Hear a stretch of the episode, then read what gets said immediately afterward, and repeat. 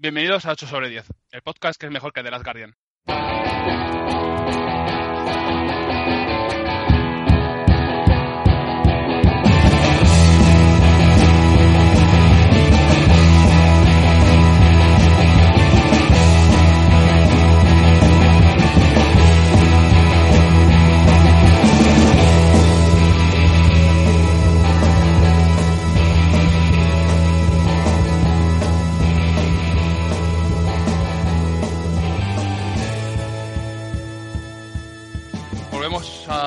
Juntarnos para, para hablar, como siempre, de, de nuestras mandangas. Y como ya se acerca el final de año y hay que despedir el 2016 por lo grande, eh, a lo grande vamos a intentar eh, recopilar qué nos ha gustado más, qué lo, ha sido lo más bonito de 2016 en varios aspectos, como juegos, películas, series, etcétera. Y para eso pues estamos, estamos aquí los de siempre. Eh, por ahí está Pablo. Hola. ¿Qué tal? ¿Cómo vas? Bien, aquí, aquí reunidos en torno a esta, esta virtual hoguera para tratar los mejores asuntos del año y lo más bonito y laureado. Para los Patreons, eh, que se tranquilicen, que ya tienen un micro nuevo, ¿no? Efectivamente, efectivamente. Me oiréis en calidad superb, como dicen los británicos. Que, se, que se- esos euros se noten. Exacto, Eh, exacto. también está Roberto. Hola, ¿qué tal? ¿Cómo, cómo vas cargado de bilis? Pues mira. De, de bilis bien y de amor también porque me he puesto tibio de turrón, que es una cosa maravillosa. Life hack. Yes. Y también, como siempre, eh, el alma, el presentador, el, eh, el nuestro, nuestro, nuestro mejor Twitter, el que nos da los retweets más ricos y nos hace conseguir seguidores, Josep María Sempere. ¿Qué tal? ¿Cómo vas? Ahora parece que bien, porque he gafado un poco el programa. Vamos a Cuenta, explicarlo, cuenta. vamos a explicar un poco la, la intrahistoria de esto, porque además es gracioso, porque así hablo y veremos si vuelve a fallar algo o no. Pero la historia ha sido que nos estábamos diciendo que llevábamos un tiempo sin, sin nuestros queridos problemas técnicos, esos que tenemos tuvimos en los primeros programas y he dicho, no, no, tranquilos, que hoy no hay ningún tipo de problema técnico, funciona todo perfecto y tal. Y así decir eso y como a los dos minutos ha aparecido un error muy extraño que todavía no tenemos localizado, o sea, puede aparecer en cualquier momento, puedo dejar de, de desaparecer, porque parece ser que yo desaparezco, me voy. O sea, es como que me, me alejo a la distancia, hago como Shane, adiós, y me piro. Entonces veremos, pues- veremos si esto se graba bien o no. Pues me La levanto y me voy. La gracia es que tú eh, te dejamos de escuchar nosotros en Skype, pero en la grabación estás. Entonces, un poco una cosa Buenos días. Es, boicoteando. Es un eso poco yo he venido a hablar de mi libro y me da absolutamente lo mismo si me escucháis vosotros o no. Detecta eh, Skype eh, el Eurosony y, y te va te va muteando. Ahí estamos. Yo creo que podemos llamar a JL Camacho de Mundo Desconocido punto es y que revise esto a ver qué pasa.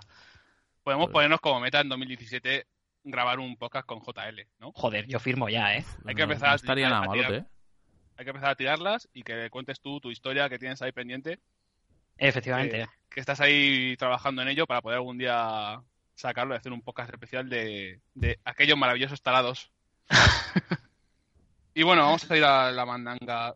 En 2016 ha sido, yo creo, uno de los mejores años de, para videojuegos, siguiendo la racha que lleva de indies buenos, triple A consistentes, algunas cagadas, pero bueno, en, en general podemos estar contentos y con las películas, yo creo, que en un buen estado, con el cine independiente y las y los blockbusters por otro lado. ¿Y cómo hacemos, cómo queréis que repartamos esto? Eh, ¿Quieres que empezamos por, por ti, José, ya que estás? Bueno, vale. Va, ¿Qué te ha gustado más este año? Eh, yo voy a decir, habíamos dicho que íbamos a decir como un juego, una peli y una serie. Yo lo de la serie, como es que este año he visto series y tal, pero no he visto ninguna que destacaría especialmente. Entonces lo de Mm. la serie lo cambiaré por un disco. Eh, a nivel de juego, yo el, el que más me ha gustado, o sea, no implica que sea el mejor, ¿vale? Porque esto es evidente, que esto es un tema de gustos personales y va como va. Pero a mí el que más me ha gustado este año ha sido Forza Horizon 3. O sea, lo, lo he repetido en unas cuantas ocasiones desde que salió el juego. Incluso antes ya dije que pff, tenía todas las papeletas para ser mi goti, porque soy un enfermo de, de- de los Horizon y de los Forza en general. Y, y la verdad es que estoy como muy contento del, del resultado con el juego, porque básicamente han cogido el 2 y han hecho como una versión dopada a lo bestia que funciona tan bien que, que yo creo que para... O sea, creo que es un juego de, de coches ideal incluso para quien no le gustan los juegos de coches. Es así de bueno. Es un juego que, que es para todo el mundo y es divertido, es casi infinito a nivel de contenido porque te puedes hacer tus propias pruebas. Mm, Gráficamente es bestial, tiene mm, incluso si eres mm, putita de las cosas gráficas, tiene incluso modo HDR para si tienes una tele 4K. O sea, es muy loco. Me parece un juego extremadamente bueno y en un año que, que como decías, ha habido un montón de cosas buenas, pues yo creo que es quizás el que, el que más me ha gustado. Luego me gustaría destacar eh, como peli The Nice Guys, que mm, creo que aquí se estrenó como dos tipos buenos, que es una pena porque es una peli que está francamente bien de, de Shane Black, que es el, el director que hizo anteriormente, hizo Iron Man 3 y había hecho Kiss Kiss Bang Bang como, como director, pero que sobre todo es conocido por ser el guionista de, de Arma Letal o del último Boy Scout, por poner un par de Hmm. ejemplos. Y es una peli mm, divertidísima, está súper bien. Incluso creo que es tan buena que tiene a- debe ser la única película en la cual Ryan Gosling no es Ryan Gosling. Porque Alabado sea el yo no, sé, yo no sé si vosotros os pasa que Ryan Gosling es un actor que es, joder, que tiene como mucho reconocimiento, que a la gente le gusta mucho y tal, pero es que lo veo siempre igual. Es, no sé, es como tiene un registro que es Ryan Gosling y ya está. Y en esta Y película es la única en la cual lo he visto en un papel un poco diferente y, y me ha parecido como muy gracioso. Y no sé, me ha- la verdad que me gustó mucho.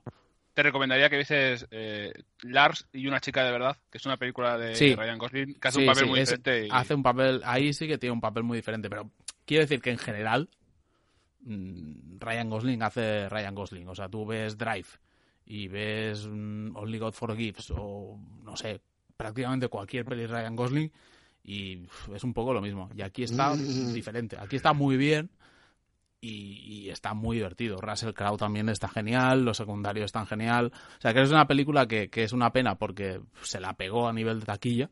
Se esperaba bastante y al final ha sido un pequeño fracaso. Pero yo creo que es una peli que con los años eh, adquirirá un poco, no sé si peli de culto, pero que tendrá mucho más reconocimiento del que he tenido ahora. Porque creo que es una peli que lo merece y que está, está francamente bien. Mm. Y Que yo- cuando, Dime, que- una, una cosilla que me he acordado, que cuando se, se hicieron la ronda de, de pasar por prensa, por programas y tal, para presentar la película, Hmm. eh, comentaban que se enfrentaban a los Angry Birds, el estreno de su película, y, y iban diciendo en plan, no estoy hablando entre Gosling y Russell Crowe, que no sé, uno de los dos decía a otro, pero ¿por qué no está ganando Angry Birds y nosotros somos los Angry Birds? Uno es Crowe y el otro es Gosling, que son Sí. los aves en, Hmm. en inglés. Ya, No, sí, eh, esa coña. es una peli que está, que está muy bien. O sea, seguramente este año ha habido películas mejores, pero yo la- de las que recuerdo es quizás la con la con la que me lo he pasado mejor. Sí, como Mm. otro año hubiera tenido como más difícil. El año anterior creo que fue se estrenaron, por ejemplo, Birdman y, y Whiplash casi de golpe y era como mucho más difícil escoger una, una película. Este año sí que es, es más difícil porque lo que he visto tampoco no me ha parecido una maravilla. De hecho, lo último que vi en el cine fue Rogue One y bueno, en fin. mm, mejor no sigo. Eh, y luego ya para terminar, como, como os he dicho, de series no voy a destacar nada así en especial porque he visto, no sé, he visto Stranger Things, pero está bien, pero tampoco me parece nada del otro mundo. Vi The Night Of y tampoco me pareció una maravilla, como decía la gente. Eh, The Night Manager, que no sé ni si es de este año realmente, pero tampoco me parece muy destacable. Entonces lo que sí me gustaría destacar como disco, que ha salido este año, y por ser el, el adiós calculado además, que es lo que me parece más heavy del asunto, de, de uno de los grandes genios de, de la música, no moderna, sino de todos los tiempos, es eh, Blackstar, el, el último disco de David Bowie. Hostia, me pensé que ibas a decir el de Camilo Sesto. Sí, sí, sí. Exactamente. Igualito. Bowie, Camilo Sesto, igual. Y Hombre, no, no, no. caminos que paralelos, El, el ¿eh? disco de Bowie me ha parecido extremadamente bueno y además por la importancia que tiene de ser el, el adiós de, de uno de los grandes genios de, de nuestra generación. Con lo El cual, camino es esto inglés. Claro, claro, el Camilo Sesto inglés. Ahí estamos. Así se referían a él en la prensa británica musical. Sí, Pues eso. Se, ha quedado, se te ha quedado buen año, ¿no? ¿Estás contento? Sí, sí, sí, no, yo estoy francamente contento. Iba a decir, cuando, cuando estábamos haciendo lo del cálculo, yo quería destacar que, por ejemplo, en el tema de los juegos, 2016 me ha parecido un año extremadamente bueno para los fans de los shooters. Creo que, no sé, no Mm. recuerdo un año Sí, como- tan bueno a, nivel de, aparte- a nivel de género. No recuerdo uno tan bueno desde hacía tanto, muchos, muchos años, porque este año hemos tenido Doom, hemos tenido Battlefield 1, hemos tenido Titanfall 2, hemos tenido incluso el Duty, que el, el Duty, dentro de la caña que se le dio y toda la, la polémica de los directivos en YouTube y toda la historia, la campaña, por ejemplo, a mí me ha parecido muy buena, la mejor que ha tenido un Duty en muchísimos años. O sea Yo que- diría que es la mejor desde el primero. O sea, desde, desde, perdón, Modern desde el primero Warfare moderno. 1-2 creo que es la mejor, sí, sí, ¿eh? sí. Sí, O sea, sí, me sí, ha La mejor más desde el primero moderno. Sí, sí, sí. O sea, que, que, que muy bien. O sea, que creo que a nivel de, a nivel de género, creo que, que el 2016 ha sido el año de los shooters. Porque, bueno, ya Pablo, por ejemplo, creo que va a hablar de, de Doom, me lo huelo, Ujú. porque Pablo es como es. Pero, pero que ha habido un montón de juegos buenos y que, que creo que a nivel de shooters el 2016 ha sido espectacular. Pero fuera de eso, yo, eso, lo que decíamos, a nivel de juegos me quedo con Forza Horizon 3, eh, a nivel de pelis con The Nice Guys y luego quería destacar, pues eso, el, el último disco de Bowie. Te pillas esas tres cosas y te haces un final de año como, un- como un titán. Sí, sí, sí, sí. Y se está escuchando a Pablo ahí que tiene ganas de disparar porque es un poco pistolero de Eclipse. Joder. Y ya. ¿Te ríes? ¿Te ríes? Bueno, Pablo, ¿quieres sentirla en el peso o qué?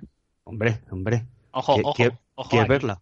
¿Quieres verla? Perdón, perdón. Pero- Aquí tengo que interrumpir porque hay un problema generalizado en internet Bueno, y es que se está confundiendo a los pistoleros del Eclipse con el Chucky de Cieza. Ah, no, Gente- A ver, esto mal.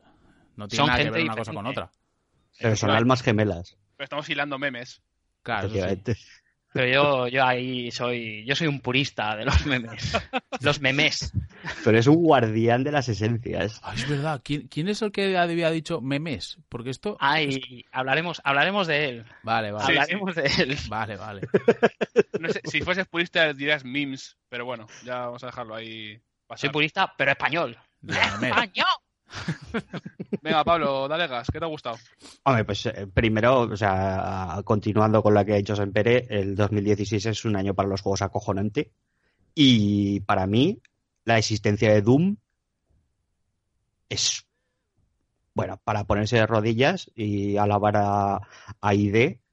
Una ID sin Carmack, sin Romero, una ID que sigue sacando juegos punteros y una ID que para bueno, en este caso sí que sería ID propiamente dicha porque es el estudio manteniéndose con, o sea, manteniendo la producción interna, pero el hecho de que existan entregas modernas, tanto de Wolfenstein como de Doom, y que sean juegos mastodónticos, tanto en duración, porque hay que entender que Doom tiene un contenido más allá del propio juego que puede ser generado por los usuarios. Y en el caso de Wolfenstein, porque es un juego muy largo, muy extenso y muy divertido, hay que entender que esos, la existencia de esos dos juegos, más allá de los creadores originales, es el signo de, de una, de una industria que ha aceptado lo antiguo, lo ha mezclado con lo nuevo y se lo ha entregado a unos jugadores para que entiendan que se puede seguir creando contenido, eh, ese contenido moderno pero a la vez muy respetuoso y que no necesariamente tiene que ser todo enfocado siempre hacia el multijugador, que esa es la, la pena que teníamos muchas veces los jugadores de juegos clásicos que demandábamos unos shooters que no necesariamente siempre tenían que estar enfocados a ese multijugador vertiginoso que no tiene absolutamente nada de malo, como demuestra el Call of Duty Infinite Warfare o Titanfall 2 o Battlefield, aunque en menor medida porque no es un multijugador muy rápido, pero sí muy intenso. A mí la existencia de Doom me parece el perfecto equilibrio de la modernidad y de lo que sería el respeto al clásico. Ya desde el nivel inicial, que es una auténtica brutalidad de diseño, como se desgrana en el magnífico documental de O'Dwyer de No Clip, en el que tanto Hugo Martin como los creadores que creaban una versión más en consonancia con los Call of Duties, eh, se ve como todos reman en la misma dirección para ofrecer una, experiencia absolutamente brutal y que respeta, respetan lo que era la esencia del, del Doom clásico de disparar a toda hostia, de combate súper brutal y sanguinolento, es que es una auténtica maravilla. Y ese, esa escena en el ascensor con la música a toda hostia y el protagonista crujiéndose los nudillos preparándose para reventar demonios y que justo cuando se termina la música se carga la escopeta y te suelta en un Marte lleno de bichos para reventar. Es que es absolutamente magistral, es que es un juego maravilloso, es maravilloso. Me gusta que hayas comentado lo del, lo del documental de O'Dwyer porque creo que es de visión obligatoria explica, explica, de hecho, explica extremadamente bien eh, lo que es el origen de, ese nivel inicial. Explica hmm. cómo diseñaron todos los, todos pequeños detalles que tiene el, principio de Doom, desde este Doom 2016, que es genial. Eh, muestra cómo era el, el Doom 4, el proyecto inicial que estaban haciendo, que se canceló. Y que de hecho está, está, muy bien, porque o sea, se ve como precisamente, yo creo, con lo que estaban haciendo de Doom, y se ve en el documental claramente, ID estaba intentando no ser ID. Estaban haciendo un poco lo Duty, podría ser perfectamente, mm. como un juego más sí, más basado en historia y tal. Y, me mola porque llega un momento que dicen, joder, es que nos pusimos a pensar y esto no era Doom. O sea, era un juego que seguramente hubiera estado muy bien, pero no era Doom. Y entonces ves como ellos mismos van nombrando cosas que dicen para identificar lo que sería un Doom de verdad, que es combate súper rápido, eh, sin recargas, eh, sin coberturas. Mm, mm. Joder, es que lo clavan y realmente es lo que dices. O sea, es un juego que mm, pasa el, el, test del tiempo, lo pasa, porque lo juegas hoy en día y perfecto. Y es eh, perfecta, y es muy fiel al original realmente. O sea, a pesar de que han incluido muchas cosas nuevas como los Glory Kills o algunas convenciones más modernas, joder, es un juego que, que lo juegas ahora y no desentona nada con lo que jugabas en Doom 1 o Doom 2. Sí. Sí, sí, sí. Y, sobre todo es muy interesante ver a todos, a todos los trabajadores de ID cómo aportan sus ideas. Hugo Martínez, maravilloso, es un tío divertido que viene de mm. la industria del cine con unas ideas ambiciosas, sin, sin pretensiones, simplemente respetando la esencia de Doom y con ganas de, de aportar diversión, eh, diseño exquisito, ves a, los que colaboraron en el Doom 4 diciendo entendemos que esto no nos ha funcionado porque queríamos explorar otra cosa, pero sin embargo eh, extraen las cosas positivas de ese proyecto que está descartado y lo mm. incorporan automáticamente al Doom del 2016, es una empresa que está totalmente comprometida hacer el mejor shooter posible y que no les duelen prendas de descartar lo que es lo que creen que no funciona. Es, es, ese documental de No Clip es absolutamente imprescindible para todo aquel que disfrute de los shooters. Sí, me gusta mucho. Ah, perdón, perdón. No, no, iba, a decir simplemente eso, que es un ejemplo vivo de que se puede salir del development health, este famoso de estar años y años atrapados en intentar sacar un juego y al final suelen acabar saliendo mal por, porque se arrastran muchos problemas, se arrastran muchos eh, eh, muchas ideas que luego acaban en la basura, pero están como en mitad del código y, y al final salen juegos como, yo que sé, Duke, Nukem Forever o cosas así. Y en este, sin embargo, ha sido muy triunfante. Hmm. a mí me, gusta muchísimo en el, en el documental de, de No Clip el momento que sale en el, el vídeo inédito, porque no se había visto, que, me parece muy heavy que no se hubiera filtrado nada en su momento de la QuakeCon hmm. cuando, cuando se enseñó la primera vez. Y me parece un momento muy bonito y muy guay cuando enseñan el primer tráiler termina y la gente se vuelve loca, está de pie aplaudiendo y gritando porque, joder, ves que son los más fans realmente de Doom y que, que, aprecian que, joder, que han captado perfectamente la esencia y que han hecho el, juego que llevaban tanto tiempo esperando. y, yo hubiera hecho lo mismo. Yo hubiera hecho lo mismo. A mí en ese momento me piden que apague el, el móvil porque Sí. me van a enseñar el footage de, de lo que están desarrollando y yo lo hubiera hecho. Hmm. Porque en ese momento ahí está la, es la comunidad más entregada. Está, como dicen ellos, están jugando en, en, en casa, como Mm. se diría aquí la expresión futbolística, pero ellos dicen home advantage.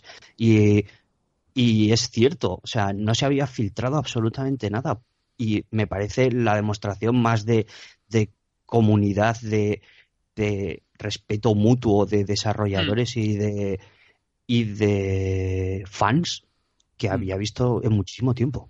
Sí, una demostración Sí. de respeto y de amor por, el- Sí. por, una, por, por videojuegos y por la, por la empresa que está haciendo algo que, que mucha gente ve como un poco tonto, ¿no? Que es un juego, pero para mucha gente es parte de su infancia, o un legado de, Sí, sí. yo qué sé, de, de historia de videojuegos, o... Y ahí, joder, es increíble, esa parte del documental está, está, está muy guay. Sí, sí, viva, viva el Doom, viva el Doom. O sea, este juego es que, o sea, que pecado no comprarlo. O sea, pecado. ¿Y qué más te ha gustado? Cuéntanos. Bueno, y así en una, en una nota mucho más alegre, eh, tenía varios cómics, estoy siguiendo muchos cómics en- muy de cerca. Podría tirar por cosas muy serias, pero yo creo que una de las, de la- de las obras más, más divertidas que me he echado a, a la cara en mucho tiempo es un cómic de género negro que se llama The Fix, que se está publicando en Image ¿Mm?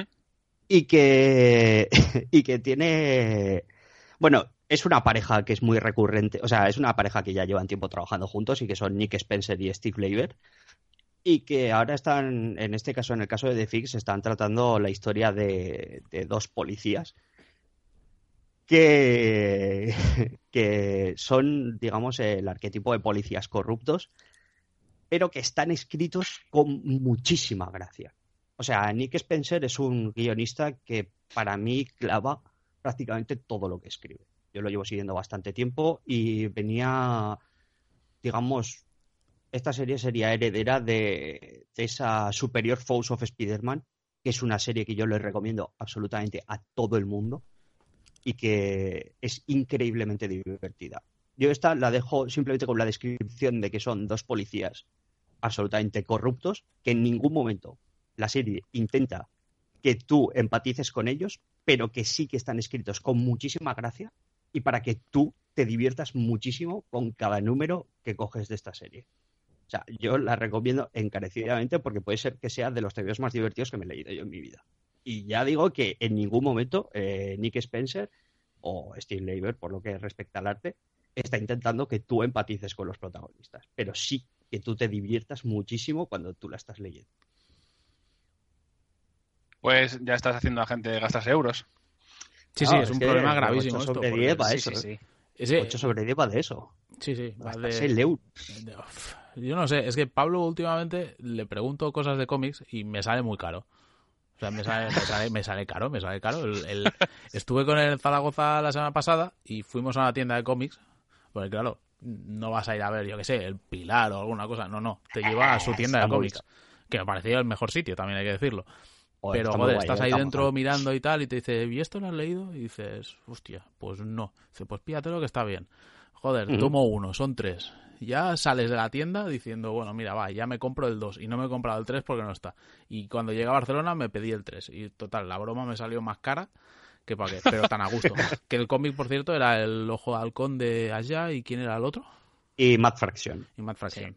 Y es Es- espectacular, ¿eh? Es espectacular. ¿Has llegado ya al, al episodio del perro? Es- ese creo que está en el tomo 3. Es, es No. fantástico. Es fantástico, joder. O sea, no me extraña que les digan el Eisner a esta gente porque, Sí, sí, sí. o sea, tremenda serie. Y mira sí, que Ojo es- de Halcón es un es personaje que es... es- Tremendo, tremendo podcast de cómics se ve en el futuro. Sí, está, está, está apuntado en los to-do Sí. y eso tenemos, tenemos que hacerlo porque hay mucho, mucho de lo que tratar. Sí, y bueno, una- Pablo, antes de que me interrumpas, ¿qué quieres ¿con qué quieres terminar? No, y que, y simplemente iba a decir que aún apuntaría bastantes más TVOs del año 2016, pero ya los guardaremos para, para el futurible podcast de, de Mm. los TVOs. Y para terminar el año 2016 estaba dudando de si decir la serie de, de OJ y profundizar un poco en ella, porque me parece una serie muy interesante, pero ahí la dejo para si alguien quiere, quiere entrar en ella. Eh, Pueblo versus OJ Simpson, que trata sobre, sobre lo que sería, digamos, el, el caso de, del asesinato de, de la expareja de OJ Simpson y del, del supuesto amante de, ella. Y, y es una es un evento pivotal en lo que sería la, la historia de, de los Estados Unidos, básicamente por, por el impacto que tuvo en, en, en el ciclo de noticias y en, en la historia criminal, básicamente. Pero, La, la defensa chuhuaca. pues es que es una cosa espantosa, ¿eh? O sea, hay que verla, ¿eh? Hay que verla. Parece que no va a dar para, para mucho la serie, Hmm. pero, pero da para mucho, ¿eh? O sea, el asunto da, da para, para los, capi- los capítulos son súper densos, o sea, es que cuando la estás viendo dices, no puede dar de sí para, o sea, no puede dar para tanto el, el asunto, pero los capítulos, los capítulos son muy densos. Ten cuidado con los spoilers, que luego la gente dice que se, que se, ha, se ha spoileado Narcos porque muere Pablo Escobar. Y, eh, Es que, joder. No me jodas. perdón, se me ha escapado. Hostia. Pero ya ahí la dejo así pasando de rondón, ¿vale? Porque a mí lo que me interesa es que este año ha salido Thrash Metal. Y no me voy a referir al disco de Metallica, que aunque tiene sus highlights, ¿vale? El Thrash Metal bueno se está haciendo en otro sitio. El Thrash Metal bueno lo está haciendo Vector. Vector Sí, suena a, a los 80, suena a, gente que... que- huele mal. Sí, sí. Efectivamente. Panzer, leño, hormigón. Es, no es retro thrash, ¿vale? Porque no es el rollo este de los años 80 y, como decís, de, de gente así con los jeans apretados y las zapatillas ahí y las camisetas sobaqueras, overkill, efectivamente, ahí ¡ah! gritando como si, si les estuvieran degollando. Aunque el cantante va por ese palo, con una voz súper rasgada y súper destroyer, pero es el mejor thrash que se está haciendo.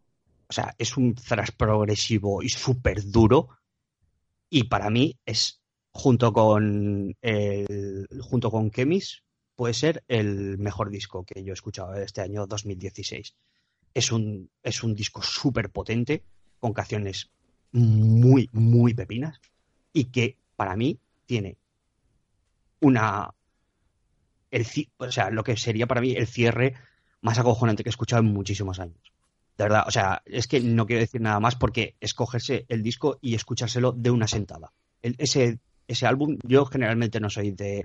A ver, si puedo, sí lo hago, ¿vale? Pero no soy mucho de escucharme los discos obligatoriamente de una sentada. Si cojo canciones que me pegan muy fuerte, pues me las escucho varias veces para quedarme con sus matices, etcétera. Pero en este caso se nota que el disco está concebido realmente como una obra entera. Que hay que escucharlo de principio a fin, porque tiene sentido de principio a fin, no como estas veces que te viene el autor y te dice, no, es que, ¿sabes qué pasa? Que el disco solo tiene sentido si lo escuchas entero. tal". Mentira, coño, que es que se nota que lo llevas escribiendo dos años y no tiene puto sentido la primera canción con la quinta, cacho de falsario. No, este caso, este caso sí que es cierto. Y yo os recomiendo que lo escuchéis. O sea, eh, Terminal Redux de Vector es un disco de thrash metal Yo, acojonante. yo do- doy fe de que no eres de escucharte discos enteros de una sentada, porque, cabrón, te recomendé, sabes por dónde voy a ir, ¿no? Efectivamente. Efectivamente. O sea, le recomendé que escuchara porque, joder, es uno de los mejores discos ever, sin ningún tipo de dudas, el Double Platinum de, de la Wagon. Y llevo como un año diciéndole, escúchatelo entero, porque es una pasada, te va a flipar. Y, joder, es un disco que dura media hora. O sea, porque además es punk melódico, los discos son cortos. Pues el tío ha tardado un año y medio prácticamente. Y al final ha valido la pena o no. Es brutalísimo. Es disco brutalísimo. Vaya, vaya par.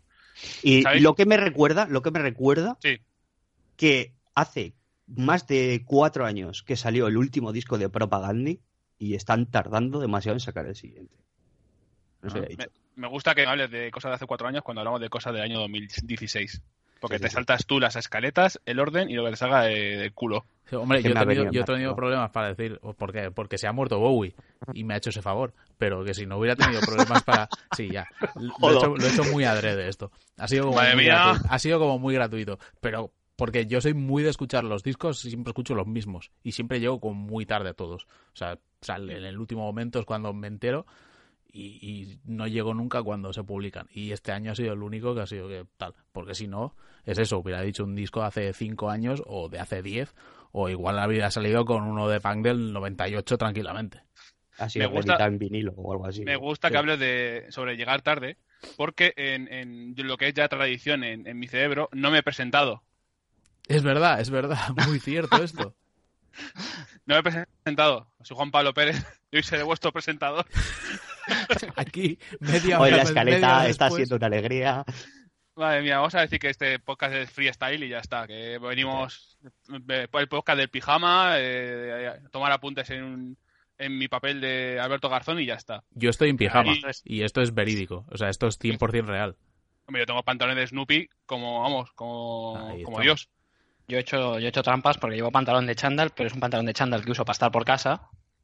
Y una camiseta que no sé dónde coño la he sacado, que es de cuando fui a, a jugar un Pro Tour a Londres. Esto debe ser como de 2000. ¿Qué 2000. dices? Para, para, para, para. Extiéndete en esto de fui a jugar a un Pro Tour a Londres. ¿Pro Tour de qué? De Magic. La madre que Sí, lo parió. sí. Pero tú jugaste No. un Pro Tour en Londres, pero ¿qué me estás contando?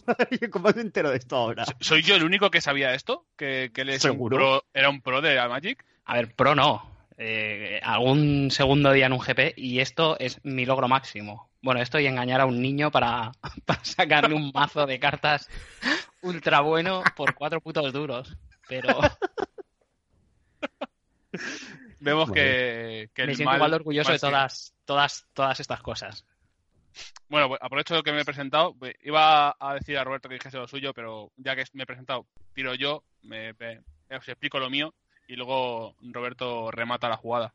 En, en juego de 2016, eh, si me seguís un poco en Twitter o, me conocéis, sabéis que voy a decir que The Witness, porque cuando salió hubo un poco de polémica con el tema de los 40 euros que costaba, pero si a mí Jonathan Blow mm, viene ahora, me llama a puerta y me dice, tú, da un poco más, le doy otros 10. Y le doy un beso, y le doy un beso a la calva. Porque ha estado, ha estado muchísimos años desarrollando la idea, ha estado en muchas conferencias, en muchas GDCs, hablando sobre diseño de niveles, sobre puzzles. Es una persona que se hizo conocida por Braid, que es el como uno de los indies que rompieron la barrera de- del éxito cuando empezó el Limbo, Braid, Xbox Live Arcade y todas estas cosas. Y luego se metió en este proyecto eh, en el que el juego en sí tú comienzas en un túnel, abres una puerta y apareces dentro de una isla. Y esa isla tiene un montón de puertas y un montón de sitios a los que no puedes acceder porque tienen unos puzzles. Eh, suena a coñazo, suena a crucigrama de periódico, pero eh, el diseño de niveles, cómo está desarrollándose, se desarrollan los puzzles, los todos los pequeños detalles de, de voces o eh, no quiero decir spoilers, pero hay como ciertas cosas que puedes escuchar o ver que hablan un poco de, de la historia de la isla desde puntos de vista de- desde diferentes.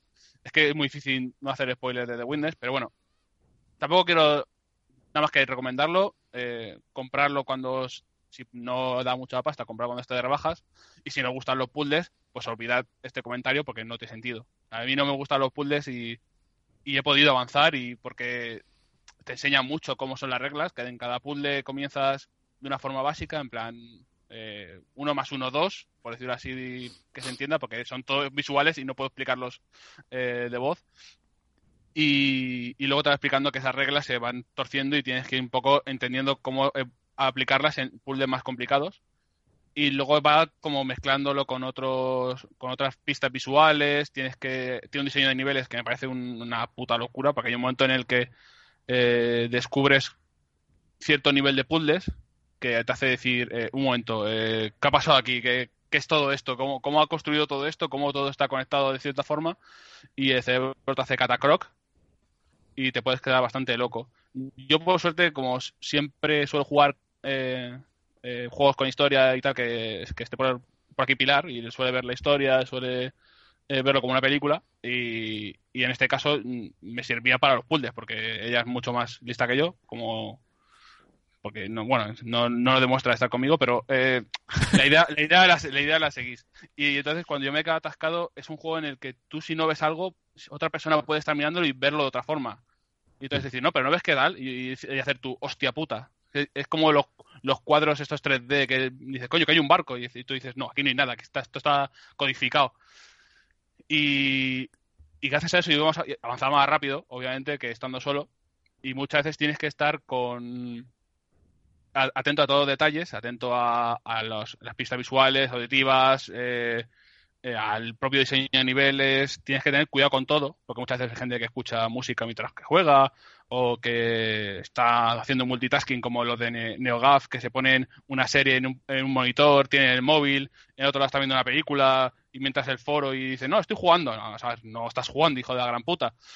Pero pero eso en este caso es imposible. Te, te, pide toda la atención posible porque si no se te escapa toda la información que, que, te muestra. Simplemente quiero decir que quiero a Jonathan Blow y que si veis una foto suya sombreada, pues parece Pitbull. Hostia, es verdad, ¿eh? Ya está. Eso es lo que quería comentar.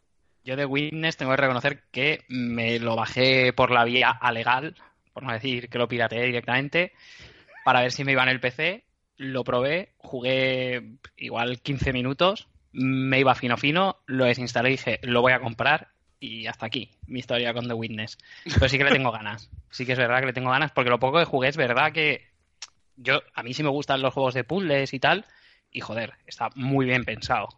Es que es lo que dices tú, la progresión es, es espectacular, como el tío empieza con un puzzle súper básico y te lo va, va cambiando todo el tema y como a la que llegas al tercero, lo que valía en el primero y en el segundo ya no es igual.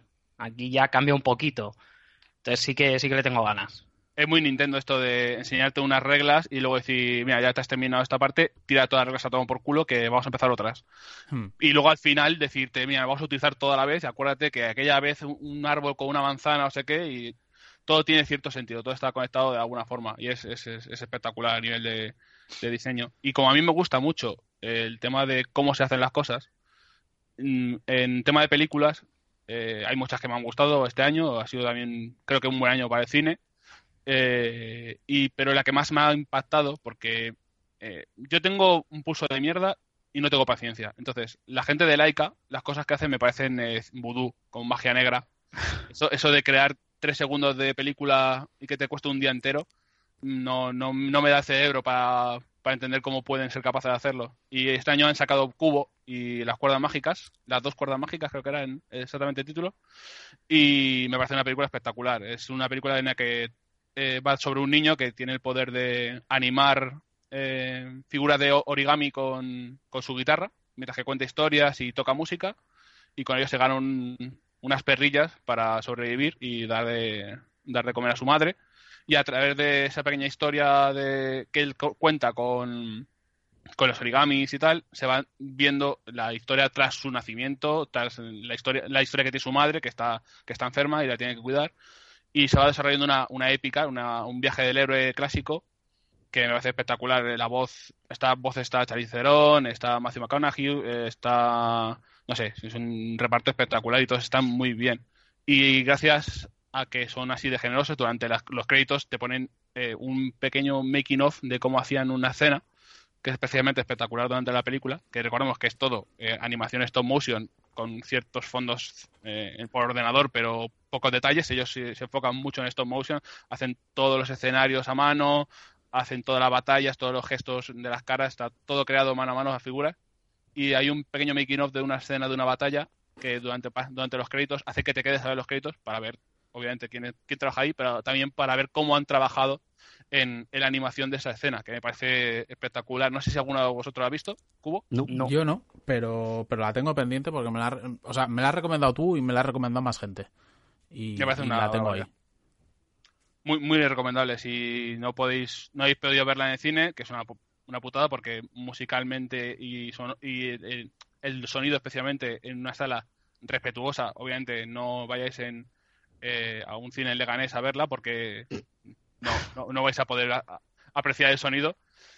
Y, es una pena porque hay muchos silencios y hay mucha hay, hay una cantidad de silencios espectacular para una película y que no pierda ritmo y no aburra. Y es como muy tranquila, con un ritmo muy relajante Hmm. y a la vez con épica, obviamente, y con una música espectacular que luego termina con un temazo en los créditos que, que es de, de comer cerillas y cargar velas, que diría mi padre. Yo quiero, quiero hacer una recomendación aquí, que es que si no tenéis una sala buena, pues podéis optar por la solución infame, que es te compras todas las entradas de la sala y las cierras para ti. Exacto. Lo que se llama las jugadas en yo, Luego, yo no, sé, otro lado- no sé exactamente de dónde salió esto. Es totalmente falso. No lo he hecho nunca. Bueno, pero. Pero lo la- haría, ¿eh? Realmente. Que la infamia continúe. Que, Sí, sí, que la, la, leyenda la siga. tiene que continuar. De hecho, joder, lo voy a decir. En Rogue One mm, me cabré muchísimo porque tenía un gilipollas delante. Tenía dos chavales que, en serio, estaban hablando súper alto. El tío estuvo como grabando cinco minutos de la peli con el móvil, que era de tú eres un normal. Luego se ponía a tirarle palomitas a una tía que estaba como dos, dos asientos a la izquierda. En serio, o sea, muy mal. Hubo un momento en el cual pegué una patada en el, en el, en el asiento y le dije, oye, para ya o la tenemos. Y porque es que de verdad. eh, Y por, por suerte no la tuviste, porque a Mm. lo mejor te matan. Sí, sí, esto es una de las cosas que tiene que te pone farruco. Y luego... Hiciste un loco Iván.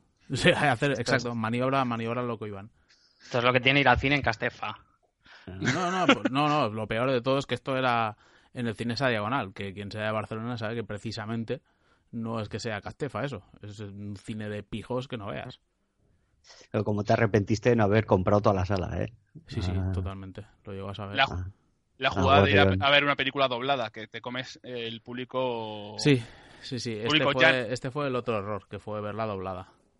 Yo, mira, ya que estamos off topic, ayer fui, a, ayer fui a ver Rock One, ayer sábado 17, y yo siempre voy a un, a un cine que es el Yemo Ideal, que está entre Sol y Tirso de Molina, para gente que llega a Madrid. Es un- cine bastante guay, porque es tranquilo, normalmente. Alguna vez te toca un hijo de puta que se come un kebab. Un kebab, ¿quién se come un kebab? Bueno, va, voy a parar. Eh, No, no, no, no. Me gusta, no, me gusta dale, por dónde dale. va esto. Dale, dale. Sí, sí, sí, que estaba tomando un camino interesante. Tú estás sentado en el cine, ¿no? Estás con tu pareja, te pones a ver tu película, tal, y de repente dices, ¿huele a cebolla? Y dices, Huele a "No, especias. no puede oler a cebolla porque no las palomitas y las cosas que dan de comer aquí no tienen cebolla. Te giras y te son notas con un rollo de durum que dices, que dices, vale que no hagan cacheos a entrar al cine, pero coño, un puto que va lo ves. De alguna forma lo tienes que ver antes de que entre. Ese, ese hijo de la gran puta que ha entrado con, con comida de fuera, no, ya comida de otro restaurante cocinada y listo para comerse de dentro. O sea, ya es violar todas las leyes básicas del cine. Esto, no, no, esto la, la puta culpa la tienen los propios cines porque hemos llegado a un punto, o sea, empezamos con las palomitas, después de las palomitas llegaron los nachos, después de los nachos las gominolas y estamos llegando ya a un punto que, que, que- ¿qué coño van a vender ya? en el Cinesa venden pizzas, ¿sí, eh? O sea, es que es esto, o sea, Oh, oh. Cago en va a llegar un punto que va a entrar un pavo con un pollo asado, media de patatas y unos pimientos fritos, ¿sabes? Ahí se va a poner a comer el nota. Pero mi pregunta es, ¿llevaba los, eh, los recipientes estos pequeñicos de plástico con la salsa de yogur y No, la no, no. picante o no? No, no, iba comiendo directamente del rollo de papel albal, ahí iba abriéndose y poco a poco iba comiendo. Pero Pues también eso, hubo eso un ni día es que kebab ni es hostias que lo fundo. A mí que no me jodan. hubo un día que uno, uno dijo, estábamos sentados y dijo, bueno, voy a preparar el ¿cómo fue? ¿Cómo- Voy a preparar el percal, ¿no? O como la merienda o. Y, y se sacó una bolsa que dentro bolsa, llevaba bolsa de patatas, llevaba pipas, kikos, llevaba un, un kit de supervivencia, ¿sabes? De, de irte al monte y sobrevivir dos semanas con toda la mierda que llevaba ahí. Increíble. Una cantidad mí- de ruido. A mí me parece bien que la gente coma, o sea, que quieres comer en el cine, estupendo, pero cosas que no hagan ruido. O sea, no me jodas, no me saques las rufles o los kikos, porque es que te mato. Es imposible meter la mano en una bolsa de patatas sin hacer ruido. O sea, No se, no se puede, no, puedes no. hacerlo. Es- Pues no, no, está- están diseñadas para va eso, contra la física, o sea, esto es así. la- la- las palomitas, a ver, no me molestan. O sea, por mí no habría comida y estaríamos todos callados, pero claro, es- hay, hay ciertas reglas que son, que son de cine. Tien- Tienes palomitas, pues puedes, puedes comprarlas y comerlas dentro. Pero no hace ruido porque tiene una caja y pues, hombre, si hay gente un poco que hurga de más y que dices, a ver, hijo de puta, coge la palomita ya, deja de hurgar. Pero O el que roncha los maíces, que eso ya es. O sea, pavo, que es puto maíz crudo. Déjalo. Déjalo, que lo vas a cagar entero, además. Es el ansia que le puede, que le puede. Y claro, Pero es que. eh, como está apagado. También hubo un día que un tío se comió una manzana. Y tú imagínate el ruido que hace una puta manzana. Lo sé, lo sé. Pero no, sé, pero no, no- no en vano me llamaban Papo el Casado en la universidad. Ah, sí, sí, es que estaba No- no pensando, digo, alguien en me ha la- dicho lo de la las manzanas hace poco y eras tú, Pablo. Sí, sí, sí. No, no abundemos en, la, eh, en el origen de- del apodo, pero, pero sí está ahí. está ahí. Bueno, que me he ido totalmente off topic. Eh, series, simplemente comentar que me gustó mucho Westworld, también me gustó OJ, pero tampoco como no sé, no tengo mucho que hablar sobre ello, lo voy a dejar pasar.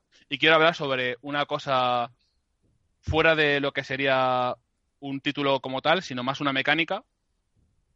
Eh, Mark Brown, que es el que hace Games Toolkit, que es uno de los youtubers que nos gustan, eh, todos los años hace como recopilación de, en vez de los mejores juegos del año, las mejores mecánicas o cosas que ideas que se van a copiar en el futuro por otras por otros juegos o que debían copiarse en el futuro otras empresas.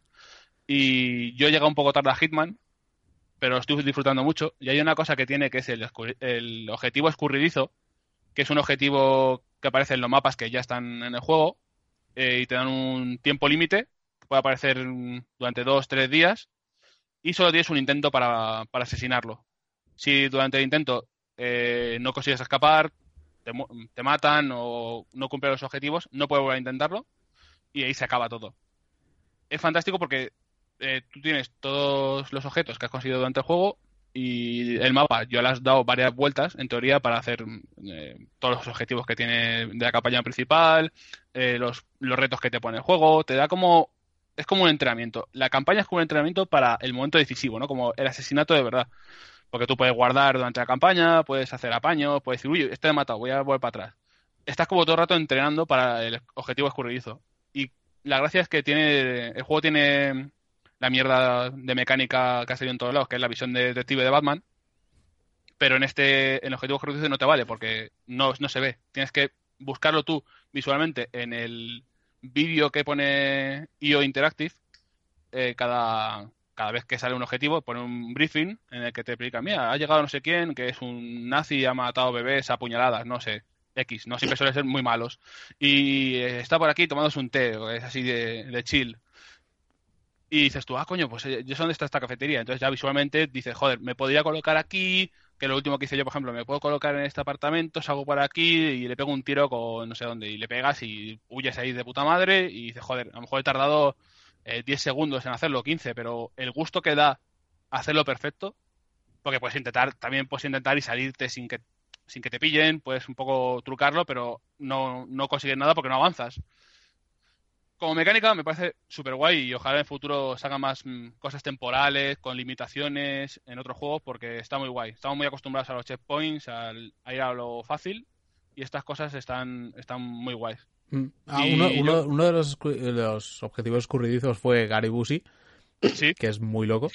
Pero, pero lo que mola es el que hay ahora, que son los, los dos ladrones de solo en casa. Me parece un... O sea, era como No, ¿Qué el... dices? esos no son escurridizos, esos son del bonus, el, el mapa bonus, que Ah, es ah, el ¿no, de son, ¿no París. son escurridizos? No, no, estos son. Ah, vale, ahí. vale, vale. es han hecho un mapa de Navidad. En el mapa que ya existe de París lo han De París. redecorado de Navidad. Y la gracia también es que está por ahí Papá Noel, que se teletransporta por el mapa, suena como cascabeles y de repente, jo, jo, jo, pero satánico, muy raro. Entonces, si le pillas, si le cazas, te puedes, te puedes quedar el traje. Hostia. Papá Noel. Pero la idea es coger a los dos ladrones de solo en casa y ese es el objetivo normal de, de ese mapa. Pues un mapa extra. Regalaron uno en verano y han regalado este en, Ah, vale, vale, vale. Es que yo pensaba que, que eran objetivos escurridizos, que eran los que No, tocaban ahora, por ser Navidad. No, no. Tocó ahora uno en Sapienza que era el gurú o algo así. Es Mm. un señor con gafas que está sentado en una terraza y tienes que ver si lo envenenas con una copa, le pegas un tiro o ya Mm. como tú veas. Y sacaron también otros objetivos escurridizos que yo no los jugué, pero me hubiese gustado porque los que los objetivos ya pasan. Si no lo has jugado ya no Claro, puedes claro. jugar, no puedes, no Mm. puedes volver para atrás. Y sacaron uno que eran dos gemelos y tienes que matar solo a uno. Mm. Y Hostia. por lo visto solo se diferenciaban como en el reloj de la muñeca o algo así, algo súper loco. Tú imagínate buscarte en un mapa que están súper detallados, tienen un, un diseño de niveles espectacular. eh, de los que más me ha gustado de este año, el diseño de niveles de Titanfall 2, eh, Witness y Hitman. Yo creo que los, me parecen los más inteligentes y los más guays. Son muy profundos, tienen muchas capas. Y en este te tienes que aprender el mapa y buscarlos. Tú imagínate buscar a dos tíos que son iguales y tener que ver quién tiene el reloj dorado, no sé cómo era. Mm. Muy, muy, muy chulo. Y nada más, yo creo. De disco diría que el de Rihanna. me ha gustado mucho. Pero esto, esto por, por, para mis fans, aquellos que me decían que por qué tenía metal en el nick si no escucho metal o soy un fake metal fan. Eres un Pues fake verdad, metal. Esto es así. Es que eres un poser, eh. soy un poser. Pero la verdad es que me gusta mucho. Pero no, el, el disco que más me gusta este año es Gone is Gone, que es un disco nuevo de una banda nueva y está muy guay. Lo dejo ahí como recomendación rápida porque quería hablar más sobre lo de Hitman. Y ahora para terminar, siempre desde el amor y el odio, dos, dos cosas unidas, el nintenderismo y el habilis, lo que es eh, la luz y la oscuridad, todo en un mismo ser, que va a explotar como una tele de tubo. Roberto, cuéntanos. Pues yo es que yo creo que voy a ser muy, muy predecible, pero, pero obviamente el juego, ya, ya solo por la cantidad de horas que le he metido, es el, Monster Hunter Gen. Eh, o sea, ves, si te gustan los Monster Hunter, pues es, es fenómeno porque tiene, tiene todo, o prácticamente es, bueno, en, realidad lo que es es como una recopilación de lo mejor de Monster Hunters hasta el 4 y además te añade a los gatos, que jugar como un gato siempre es top, esto es así. Nada supera a un juego en el que pueda ser un gato, punto y final. Y si no juegas a, a Monster Hunter, pues está muy bien como juego de entrada. Es verdad que, bueno, pues los Monster Hunter tienen un tutorial excesivamente largo porque te van obligando que si vete a recolectar setas, ahora vete a matar siete monstruos de estos de mierda, ahora tienes que matar a uno grande, eh, ahora hazte una armadura de no sé qué. Entonces igual eh, lo que dura un juego normal, pues en Monster Hunter estás aprendiendo a jugar, que igual son 8 o 10 horas. Pero a partir de ahí es, es fenómeno. Si te hace clic, es, es un juegazo. Entonces yo la verdad es que se lo recomiendo a todo el mundo, porque además con la gracia que es portátil, lo metes en la 3DS, que te vas de viaje, tracatrá, que, que tienes que coger un autobús, pues también te vale. Que estás cagando, pues ala, a recolectar setas y ya las tienes para otro rato. Es, es verdad que es, bueno, es un juego como muy, muy obsesivo porque tienes que prepararte siempre mucho antes de entrar en, a pelearte con el monstruito de turno, tienes que tener muy claro qué, qué arma vas a utilizar, qué estrategia vas a seguir, porque dependiendo del enemigo, la armadura, no hay una armadura que sea, no es, no es la, el típico juego de me pillo tal armadura, la subo a tope y ya está, porque hay armaduras que contra determinados monstruos no te van a servir, entonces es, es, es muy de rayado, es un juego de, atraparte y, y jugar mucho, mucho, mucho. Podría haber dicho Pokémon si lo hubiera jugado, pero como no, no me dejan, porque me tienen secuestrado, pues Ya, ya es la segunda vez que dices que está secuestrado, pero no entiendo muy bien por qué. Pues porque en mi casa solo hay una 3DS y, y llegó y dijo Eva, a ver el Pokémon este y se puso con él.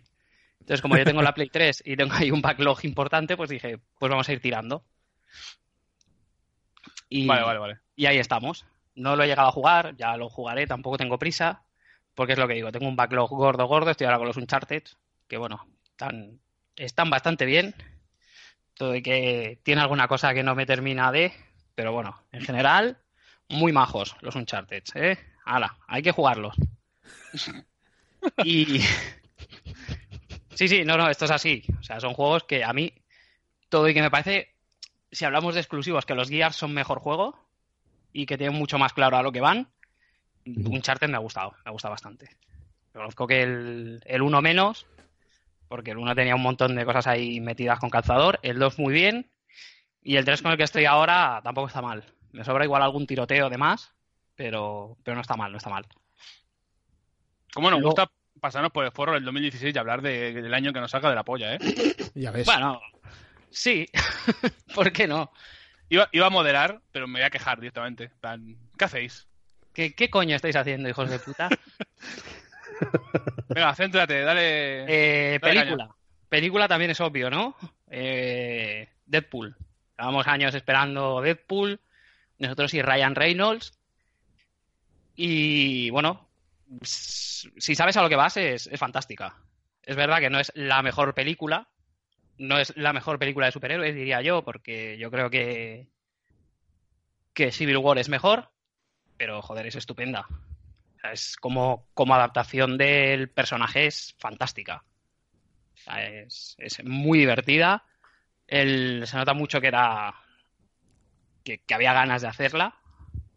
Y muy bien, muy bien en general. Y ha Y- servido y para tiene, que. Y tiene la mejor escena post créditos de la historia. Esto también te lo digo, ¿eh? Sí, sí, sí. Esto es así.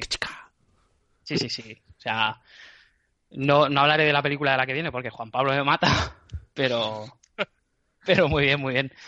Y, y ha servido además para que DMX vuelva a, al- a, a las portadas. Vuelva a comer caliente. Sí, bueno, caliente no sé, pero inflarse de meta, ya te digo yo que sí, porque han salido algunos vídeos suyos que son fantásticos, verle colocadísimo y demacrado. Gran... Me gusta. Me gusta recordar en este momento que hay una web, La estoy mirando llama- ahora mismo. yo también, is DMX in jail, que, en castellano diría, está DMX está en, la, está en la cárcel ahora mismo, y no, no está en la cárcel ahora mismo. No, nos informan de que no. Y está, No, no, es estoy que- comprobando a ver si está fuera de- del hospital ahora mismo. Yo diría que está de que, que de hecho está de gira, ¿no? Vino este año a España o algo así. Hmm.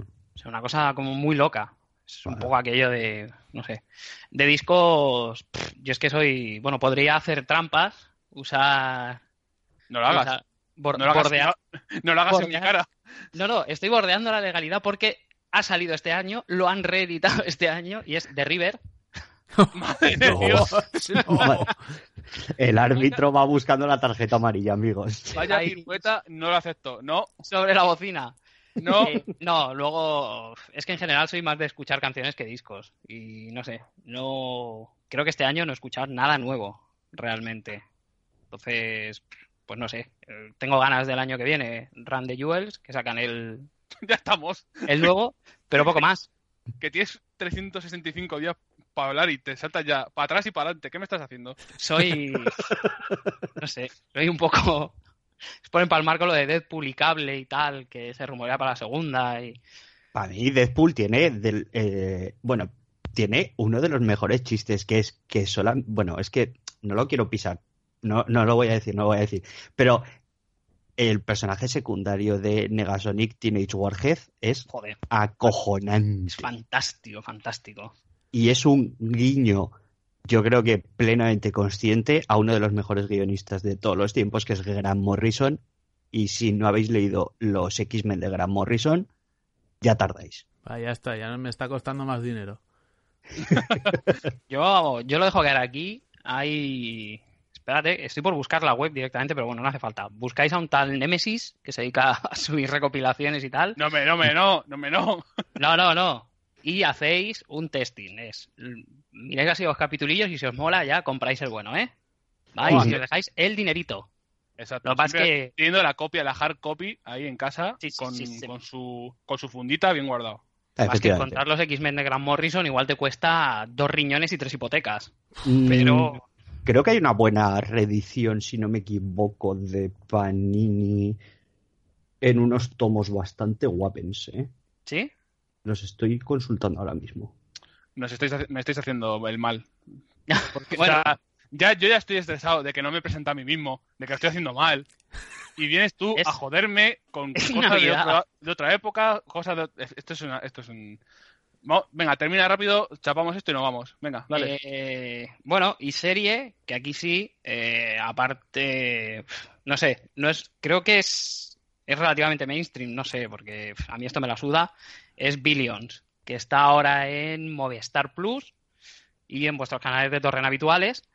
Está- Tengo las dos, man- las dos manos en la cara ahora mismo. y está bastante. Yo he dicho la manera legal de conseguirlo. Ahora, si luego la gente ya es una sinvergüenza y se lo descarga, yo ahí no puedo hacer nada. El...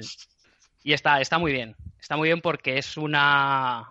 Básicamente es un tipo que tiene una empresa de inversión en Wall Street, que es muy, muy listo y es un genio de las finanzas y tal, que es. eh, ¿Cómo se llamaba este hombre? Es el, bueno, el, peli- el pelirrojo de Life, que salía también en... Ah, sí, el de Hermanos de Sangre. sí, sí. en Homeland también salía. Hmm. Este pavo, supongo que tenéis ya la cara, es un pelirrojo del mal. No el de Modern Family, otro. Y este tío es muy listo y tal, pero el fiscal general, eh, que es Paul Giamatti, diría yo, Sí. este señor así bajito y tal, él lo tiene cruzado, porque sospecha que hace trampas, cosa que efectivamente hace. Entonces es, está muy bien porque hay ahí además un conflicto de intereses chungo, eh, los personajes no son, el- ni el malo es muy malo ni el bueno es muy bueno. Eh, es, es divertido porque es también un poco el rollo este del gato y el ratón. De te voy a pillar, pero el otro va dos pasos por delante, entonces Mm. tengo que cambiar la estrategia, no sé qué, está, está bastante, bastante bien. Ya digo, yo Demian Lewis. Demian Lewis. Sí, sí, sí. sí. Ahí- Yo ahí, iba, iba- iba a hacer el pequeño apunte porque me he olvidado y sé que a Juan Pablo le va a encantar que, que diga esto, que decía lo de las series, pero este año estoy viendo la mejor serie, que es No, la, no. ter- la tercera vuelta que estoy haciendo a El ala oeste de la Casa Blanca, último estreno, y es la puta mejor serie, tenía, tenía que decirlo. Que me pongo a hablar del Split Second, yo mando a tomar por culo.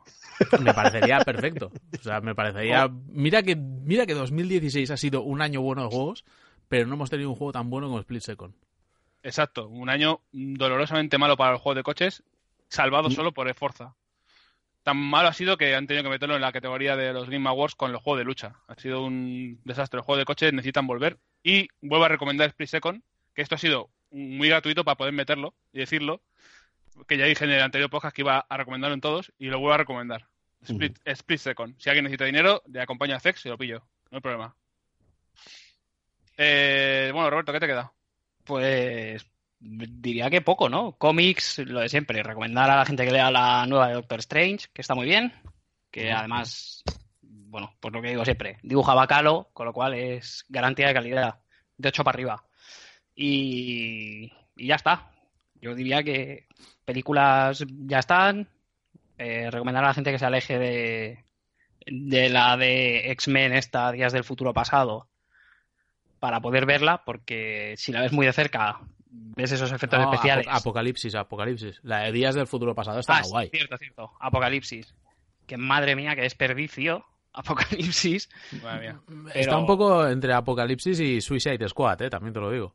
Uf, Suicide Squad. Uf, uf, esa no, no hemos entrado en esa, ¿eh? Hostias. Mejor, mejor, mejor. Porque, bueno, yo no he visto el montaje del director, igual la vuelvo a ver, ¿eh? A ver qué tal. Porque a mí, Ya. yo, es- yo es que, o sea, esto es como comer en el McDonald's. Yo voy, me lo como y mira, pues me ha hecho el apaño. Y vi la peli, me lo pasé bien el rato que estuvo y ala, hasta luego, Lucas. Tiene que estar todo, todos los amantes del cine, tienen que estar ahora mismo tirándose los pelos. A mí es que me la pela fuerte esto. Quiero decir, a mí me, a mí me gusta. Yo, yo si me entretiene, ya me renta. Es, Pues con, Ah. con ese mensaje, si queréis, nos vamos. Ya está. no sé yo, ¿eh? Si va a haber que irse. ¿No? ¿No nos vamos? Yo creo que puede ser una- el momento de sacarse las caretas ya, ¿eh? Es que es eso, ¿eh? A ver, espera, a ver. Ah, ya. Escu- a ver. Golpes La en la mesa. La gente mira, ¿eh? Y se pregunta por qué este tío golpea la mesa. Vamos a quitarnos las caretas. Esto en realidad es el podcast del odio. Efectivamente. Aquí hemos un- estado muy alegres, pero. es una tapadera, todo, todo esto es broma, todo esto es... La tapadera dura una hora, ¿eh? Por eso, que es lo que me está sorprendiendo. Porque es muy, muy Samalayan Rindón. Que es eh, justo cuando parece que tal, giras, ¡pam! Y eh, están todos muertos. No, lo que están es hasta los huevos de aguantar mierda. Estamos hasta Cuando- los cojones ya. Cuando estás tan tranquilo en el autobús camino al trabajo escuchando podcast y dices, joder, pues se está quedando así qué raro, ¿no? Como están todo el rato despidiéndose, pero lleva una hora y qué pasa y tal, y ¡bam! En tu cara. ¿Qué ha pasado este año? ¿Qué está ocurriendo en internet y en la vida? Ya basta ya. eh. ¿Quién Basta es, Pro. ¿quién es Gino Gamer? Pues un calvo que no lo asume, joder. Venga. Que es O que sea, se pone los pelos para arriba, ¿eh? Es que vamos a ver. O sea, Pues, ser Roberto, ¿puedes, puedes hacer una, una presentación de, de, de- de este evento de 2016? Yo lo considero como un, un- una señal de que todo va mal en ese aspecto. O sea, de que el público está yendo a algo que está mal. Sí, sí, o sea, ¿Qué es? es, es- Hola amigos. Es, es, es, es que no, no puedo, no puedo. Me, me llevan los demonios solo de pensar en él. Es que es. O sea, es un tipo. persona que hace? A ver, cuéntanos. Es, pues todo lo que todo lo que esté mal lo hace él. O sea, es un tipejo que se dedica. Un saludo si nos escuchas, ¿eh? eh rápate ya y deja de ponerte gorra dentro de tu casa. El. el de Avia, además, ¿eh? O sea, perdón por el inciso, pero es que esa marca, esa marca cuando, cuando se descontinuó. Yo qué sé, cuando, gorro. Cuando Predator 1, por ahí más o menos, ¿no? Es que cualquier día sale con la camiseta capa del Barça. Es que pues eso, es, eso es. Pero vamos, vamos a ver, o sea, Gino es un tipo que tiene un canal de YouTube en el que se dedica a... Tiene varias varios, varios tipos de vídeos. Uno de ellos son las advertencias, que esto es, esto es de, de, de verdad que es acojonante, porque es el típico subnormal de no he jugado el juego, pero, ¿vale? Pues este tipo lo que hace es un vídeo de siempre más de 10 minutos, acordaros, para poder, para poder sacar dinerito, en el que se dedica a, hacer advertencias, según él, eh, que sería lo que sería una preview o un, un avance de juegos que no ha jugado. No ha jugado porque obviamente nadie en, en el mundo de en la industria del videojuego se toma en serio al personaje este. Eh, eso además, como nadie... Que esto... Es que no... Acabo, de entrar. He hecho, he hecho un momento, un ejercicio mm, que yo creo que es necesario. He entrado en Twitter, he abierto su perfil y os voy a leer la bio, que es Gino Gamer HD, el azote del mundo de los videojuegos, exclamación. Estáis listos para escuchar la verdad, verdad en mayúscula, y es y se define como analista, crítico e informador. Pero que va a informar, pero que va a informar este pero si es que, vamos a ver, o sea, es un tío que se dedica a analizar juegos sin haberlos jugado. O sea, se casca un vídeo, porque además es que siempre va a las mismas putas fuentes que son Vandal o Eurogamer, les roba contenido y se dedica a analizar ese puto contenido que ha robado. Sin vergüenza. Que no te han dado dos hostias en tu vida. Podríamos decir que es, que es un mapache. O sea, va, va a basura, va, coge cosas, las monta él, se las come y ya está, ¿no? no, porque un mapache roba de las casas. No, no, no, no, no. Yo no, no, pero sería un mapache, es una rata, tío. Es una rata, las ratas dan asco, entonces yo creo que se adapta más. Esto, Pero... mapache mola, está mono. Lo yo lo, preocupante del tema es que lo, puedo hilar mucho con el tema que ha pasado con, Trump y de dónde está buscando la gente la información, que en Estados Unidos es muy preocupante con el tema de las noticias falsas que a través de Facebook se han propagado y mm. gente que solo lee los titulares o que solo quiere escuchar eh, el veneno, ¿no? Como la bilis, la mierda de, desinformada y, que te da la razón y te, hace sentir bien como diciendo, joder, soy blanco, eh, soy hetero, estoy en casa tranquilo, todo va bien, ¿no? El, mal está ahí en, la izquierda y en, y en Hillary que eh, escupe fuego y tal, o Trump es lo que necesitamos, es el hombre sereno, el hombre que dice la verdad, que ya está, ya está diciendo hace poco que, bueno, igual. El caso es que todas estas noticias falsas y tal es lo que a la gente le reconforta saber que todo está mal y que está todo muy mal y que hay que confiar en el, loco que nos salva. Y este es, esto es igual. Los videojuegos son la mierda, todo el mundo me quiere engañar. Y este tío me está diciendo la verdad, es que sí, pero, un, o sea, héroe. Se, ha centrado, se ha centrado en el, en el Gino este porque, porque Roberto le tiene como un cariño muy especial. Pero estamos viendo, joder, que a mí me parece hasta cierto punto preocupante una oleada de, sujetos de este tipo, porque no Gino no es el único. Está, tienes un Nemesis, que es Sassel, que son tal para cual realmente. Sassel, pero... yo entre los dos me quedo más con Sassel porque con Sassel me ríe.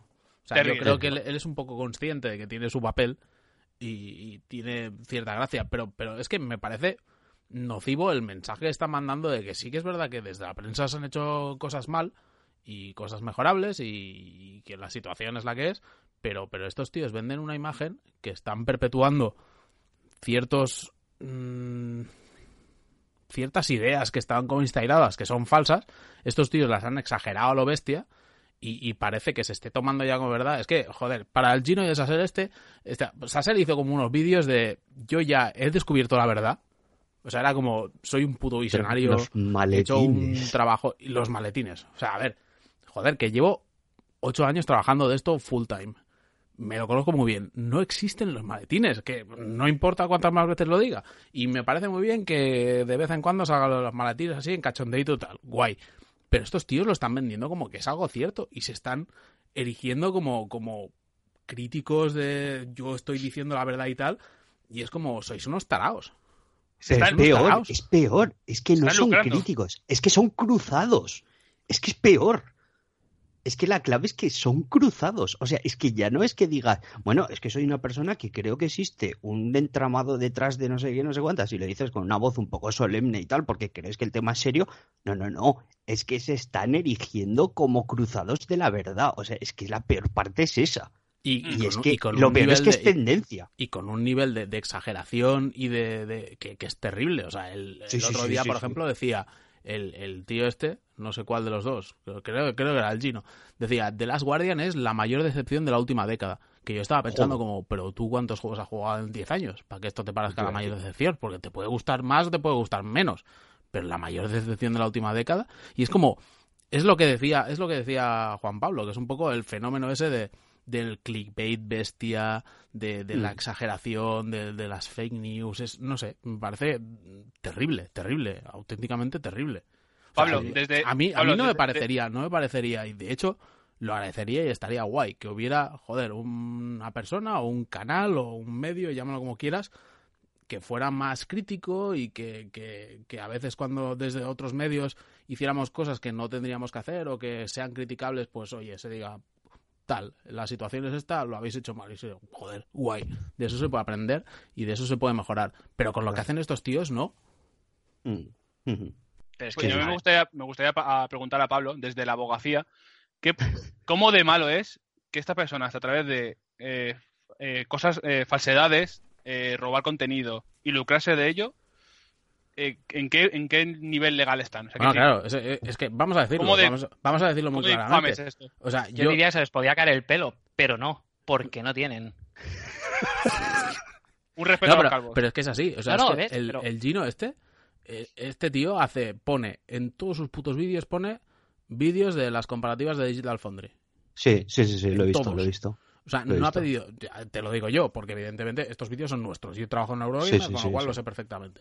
El tío ya no solo es que no pida permiso, es que no cita, y es que encima se está sacando pasta por ellos, está Se lucrando. está lucrando. Que es lo que me ¿sabes cuál parece. O sea, no es, no es fair use esto. Y es como para decirle, oye, si a mí me- este tío me viniera, o sea, con todas las quejas, pero como el tío me dijera, oye, mira, eh, quisiera utilizar esto, si por lo menos me lo pidiera, le diría, oye, no hay ningún problema, tío, esto es YouTube, mm, todos somos Sí. creadores de contenidos, cero problema, porque lo has pedido Hmm. o porque lo has citado. Pero con, pillarlo con todo el morro y hacerlo pasar tuyo y encima lucrarte con la pasta que sacas de YouTube más lo que sacas del Patreon, es joder. Es que además, o sea, aquí hay dos cosas. Primero, que, que es tan gitano el pavo que roba contenido y recorta y, y rescala los vídeos para quitar las marcas de agua. Y gracias Mm. que es suyo, o sea, que eso ya me parece el, el- el recopetín. Y luego que aquí hay un problema, y es que esta gente, yo lo sé porque yo me he movido mucho por. Es una, una afición que tengo, el- el- la, la contrainformación, el misterio y toda esta clase de chaladuras. La nave del misterio. Efectivamente. Y es que aquí hay una cosa, que es que si les decís, oye, dejar de trincar contenido gratis y tal, va- no va a ser, oye, me han trincado con el carrito legal que estaba robando, va a ser, los grandes medios me intentan censurar porque yo sí que digo la verdad y ellos no, y se lo están llevando crudo y no les interesa. Porque es que el problema, el problema es este. O sea, que Oh. esto es, esto es como que, que también me saca de mis putas casillas. El otro día, cuando hubo el pollo este que hubo entre Coach Media y no sé quiénes, fue Coach Eh, Media, ¿no? Quien les- Sí, lo del Final fue Fantasy. Entre coach y área jugones. Y área jugones, eso es. Así un poquito de resumen es que Área Jugones saca una, una review de Final Fantasy al día de salir o algo así, con lo cual dime tú, el juego, si lo has conseguido por lo legal, mm, poco has jugado, y si no, a saber cómo coño lo tienes. Coach Media se enfada porque dicen que la review es una mierda y que no te va a mandar más copias. Total, se lía apoyo y obviamente toda esta gentuza vienen a pescar a río revuelto y a decir que, claro, veis, a la que no le bailas el agua y a la que no le cascas un 9 al Final Fantasy XV, los medios te, o sea, las, las distris te, te quitan tal, no hagáis caso de los grandes medios, dadme dinero a mí. El problema aquí viene muchas veces de todos estos que se venden como independientes. No, no, es que yo soy independiente porque yo tengo mis propios juegos, yo me los pago, yo no sé qué. Perdona, tú has ido mendigando juegos, porque esto lo ha dicho representantes de Cosmedia Sí, y lo han dicho sí. representantes de, de otras distribuidoras, gente que ha ido pidiendo juegos, se les ha dicho que no, y acto seguido lo que hacen es cascarte una review chunga. Eh, vamos a ver. O sea, mm, que eres independiente porque no te quedan más cojones. Tampoco las- vengas. Son las seis y media del 18 de diciembre de 2016. En el Patreon de Gino Gamer, bueno, de, eh, perdón, Gillo Gamber, tiene 773 dólares que la gente está pagando. Aparte de lo que cobre obviamente de la publicidad en YouTube. Y voy a leer este extracto que me parece importante. Simplemente soy una persona que hace contenido para ayudar a la gente a que no la timen ni estafen con los productos que salen al mercado. La vida de un youtuber que no acepta ningún tipo de promociones ni patrocinios es realmente difícil en el ámbito de videojuegos en cuanto a subsistencia económica. Por eso mismo estoy aquí, para poder tener una solvencia económica que me permita traer de una forma ética y profesional las últimas novedades de la industria de videojuegos. Hablando siempre desde el punto de vista de un consumidor más, desde el propio amor que le tengo a videojuegos. Está redactado de aquella manera. Esto hace, hace que tenga una visión crítica sobre la actualidad, una visión que es necesaria si queremos conservar este maravilloso mundo que para muchos de nosotros es nuestra vida. Este fue el motivo por el cual empezó mi andadura por YouTube, para hacer que la gente pensase por sí misma y que tuviese criterio propio y me gustase y me gustaría poder ofreceros durante muchos años más esta visión crítica. Es Morfeo, tío, nos está dando la pastilla roja. Argumentada, argumentada y real sobre lo que se esconde en la industria de videojuegos actual. Pero que argumentado y que real. Tócate los huevos, mariloles. Si este pavo, este pavo lo más cerca que ha estado de un evento ha sido viendo un streaming del E3. Si es que, es, un, que es Batman. si es que además no sale de su puta cueva. Si es que es un tío que, hace toda la pinta de que no, no ha olido un whisky en, su vida y no va a tocar una teta hasta que se muera. Una teta o, un pene, aquí yo ya no me meto. Cada uno con su cuerpo y el de sus amigos hace lo que quiera. Pero lo que quiero decir es que es, un personaje, porque no tiene otro nombre, que, es que además va de eso, va de Adalid de, la verdad, de Salvador, y, si no le sigues el rollo y dices, mira, pues a mí yo qué sé, es que hay una cosa que es que en los gustos de la gente no te puedes meter. Y si, y si a alguien le gusta, pues yo qué sé qué decirte. Eh, pues, eh, los Samurai Warriors estos, o como coño se llamen los juegos estos, Destiny Warriors o no sé qué, pues déjale, tan feliz. Pero lo que no puedes hacer es decir, no, esto es una puta mierda y el pavo que la casca un 8 es porque le han untado. Porque, perdona, chico, ¿qué coño sabes tú? El, el Sterling le casca 10 tras 10 a todos los musus que se le pasan por delante como, vamos, como un titán y eh, ahí está el tío. Y no, no, puedes decir que está comprado. Es que no. En tu, en tu visión de, de, de cliente, consumidor de contenido, está decir, voy a seguir a la gente que piensa de una forma parecida a la mía para entender que sus gustos me van a ayudar en, el, en la hora de elegir videojuegos o a la hora de poder jugarlos eh, cuando sea, porque tampoco tienes que jugarlos en el momento que los recomiendan, cuando sea el análisis. y, y, son como pequeñas, eh, o sea, son, son gente que tú confías en ellos. Esta gente lo que hace es eh, envenenar al público, envenenar con, con contenido basura. Son los, son los hijos del Gamergate. O sea, es, es la segunda generación de basura que ha salido de, de, la, eh, de lo fácil que es crear desconfianza y, miedo en la gente y, hacer creer que todo, todo es malo y todo el mundo te engaña, cuando en realidad estás hablando de una industria que, que come de, sus productos, que son gente que tiene que hacer crunch, tienen que mm, o gente, los repartidores, esa que te pueden pegar una un chaval por la, por la calle, tienes que pegarle porque es repartido, estás quemado. O sea, todo el mundo está quemado y está muy cansado para, sacar estos juegos, que son muy jodidos de sacar actualmente, porque llevan muchos años, llevan muchas inversiones, para que venga un tío a decirte, esto no más cae lo peor del año. es que además... Tus huevos. pero no, no, pero es que lo peor del tema es que lo hice sin haberlo jugado. O sea, porque el vídeo que hice en Pero de, Las Guardianes, la decepción del milenio, no sé qué hostias, el subnormal, a los cuatro días subí un vídeo diciendo he empezado a jugar a la de Las Guardian y he jugado mm, dos horas. Perdona, gilipollas, porque no tienes otro puto nombre. ¿Qué coño haces opinando de, algo que es que desconoces? O sea, yo me puedo meter en el jardín de si creo que se merece o no un 10, no sé qué, no sé cuánto. Desde mi opinión, a mí, que un tío le casque un 10 a The Last Guardian me parece estupendo siempre y cuando a él le parezca bien. Si es que es lo que te digo. O sea, para mí no. Mm, desde el momento en que es un juego que, joder, están ahí los análisis. desde el punto de vista técnico, el juego falla. Mm. Falla y tiene mm. tirones y tal. Pero una cosa es eso y decir, hombre, yo creo que esto no sé qué. Y otra cosa es llegar, empezar a dar aquí golpes en la mesa. No, no, esto es un timo, se están engañando, lo hacen por las perras, porque Sony les ha dado un maletín gigante, no sé qué, no sé cuántos. Y eso es mentira. Ahora, eh, vosotros darme pasta a mí para que yo os diga lo que es mentira. Es que a mí, a mí lo que me flipa es que este tío, su, su gran, su contenido estrella son los vídeos estos de advertencia, que los saca rollo como una semana antes del lanzamiento que es rollo como el tío ya está pontificando sobre el juego, básicamente, porque el tío ya te está diciendo no lo compres. Básicamente siempre se reduce a no lo compres porque la compañía es una hija de puta, el medio, o sea, que lo han comprado para el análisis y tal. Pero básicamente es su vídeo de advertencia de te estoy dando la verdad, de estoy pontificando desde mi altar de mierda de calvo y el pavo realmente en, en todos los putos casos no ha jugado al juego, que es lo que me parece más bestia. O sea, a mí que el tío fuera un vinagre de tres pares de cojones, que no le gustara nada y que, pero hubiera jugado al juego, vale, pues oye, mira, dentro de lo que cabe, yo qué sé, vale, vale, lo acepto. Pero es que en el momento que es que no ha jugado un puto juego para, para montar esos vídeos, que es lo que me parece más bestia de todo. Es que encima además tiene un vídeo que me parece flipante, que lo estoy viendo ahora mismo, que dice, este año ha sido algo catastrófico en cuanto a videojuegos. Pero es que vamos todo, a ver, todo, pero- es que para estos pavos todo, para este pavo es- todo es catastrófico. O sea, todo, es un mal. drama. Es, eh, ha sido el peor año, eh, todas las compañías han sacado mierda, el No Man's Sky es una mierda, el no sé qué juego es una mierda. Es como, joder, joder. de los peores que se recuerdan. Ya, bueno, Pero- de los que pero- recordará él porque lleva dos años jugando. Yo qué quieres que te diga. Ah, que por cierto, es verdad, es verdad. Vaya tela. Tiene el cerebro frito. ay, vaya tela, es verdad. Que ahora, que ahora estaba pensando, hay un vídeo que tiene, es que eh, este es muy bestia realmente, porque el tío se, encima se las da el coleccionista. Porque ya en el, en el texto que ha leído Juan Pablo, el tío ya dice, yo amo este mundillo, esto lo- es mi vida, no sé qué y tal. Y hay un vídeo en el cual el tío enseña sus juegos favoritos.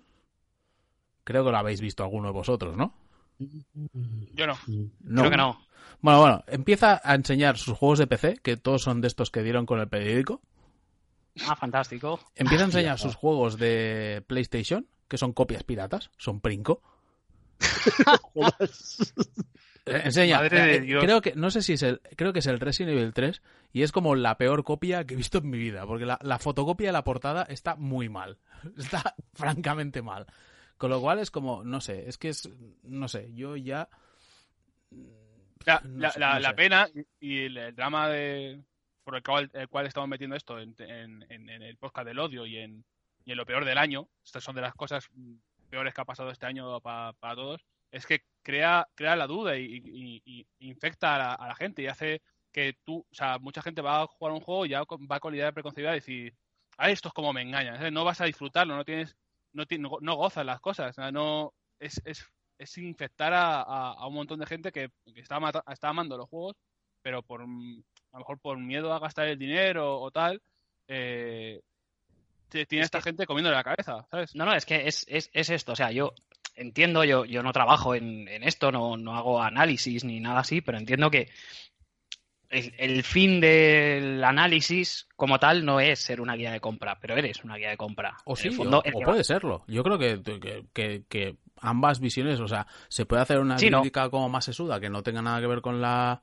con la guía de compra y se puede hacer la guía de compra o se puede alcanzar un punto intermedio. Yo creo que todas las, las todos esos enfoques son válidos. O sea, mientras tú seas muy claro en lo que estás haciendo, yo creo que todos los enfoques son válidos.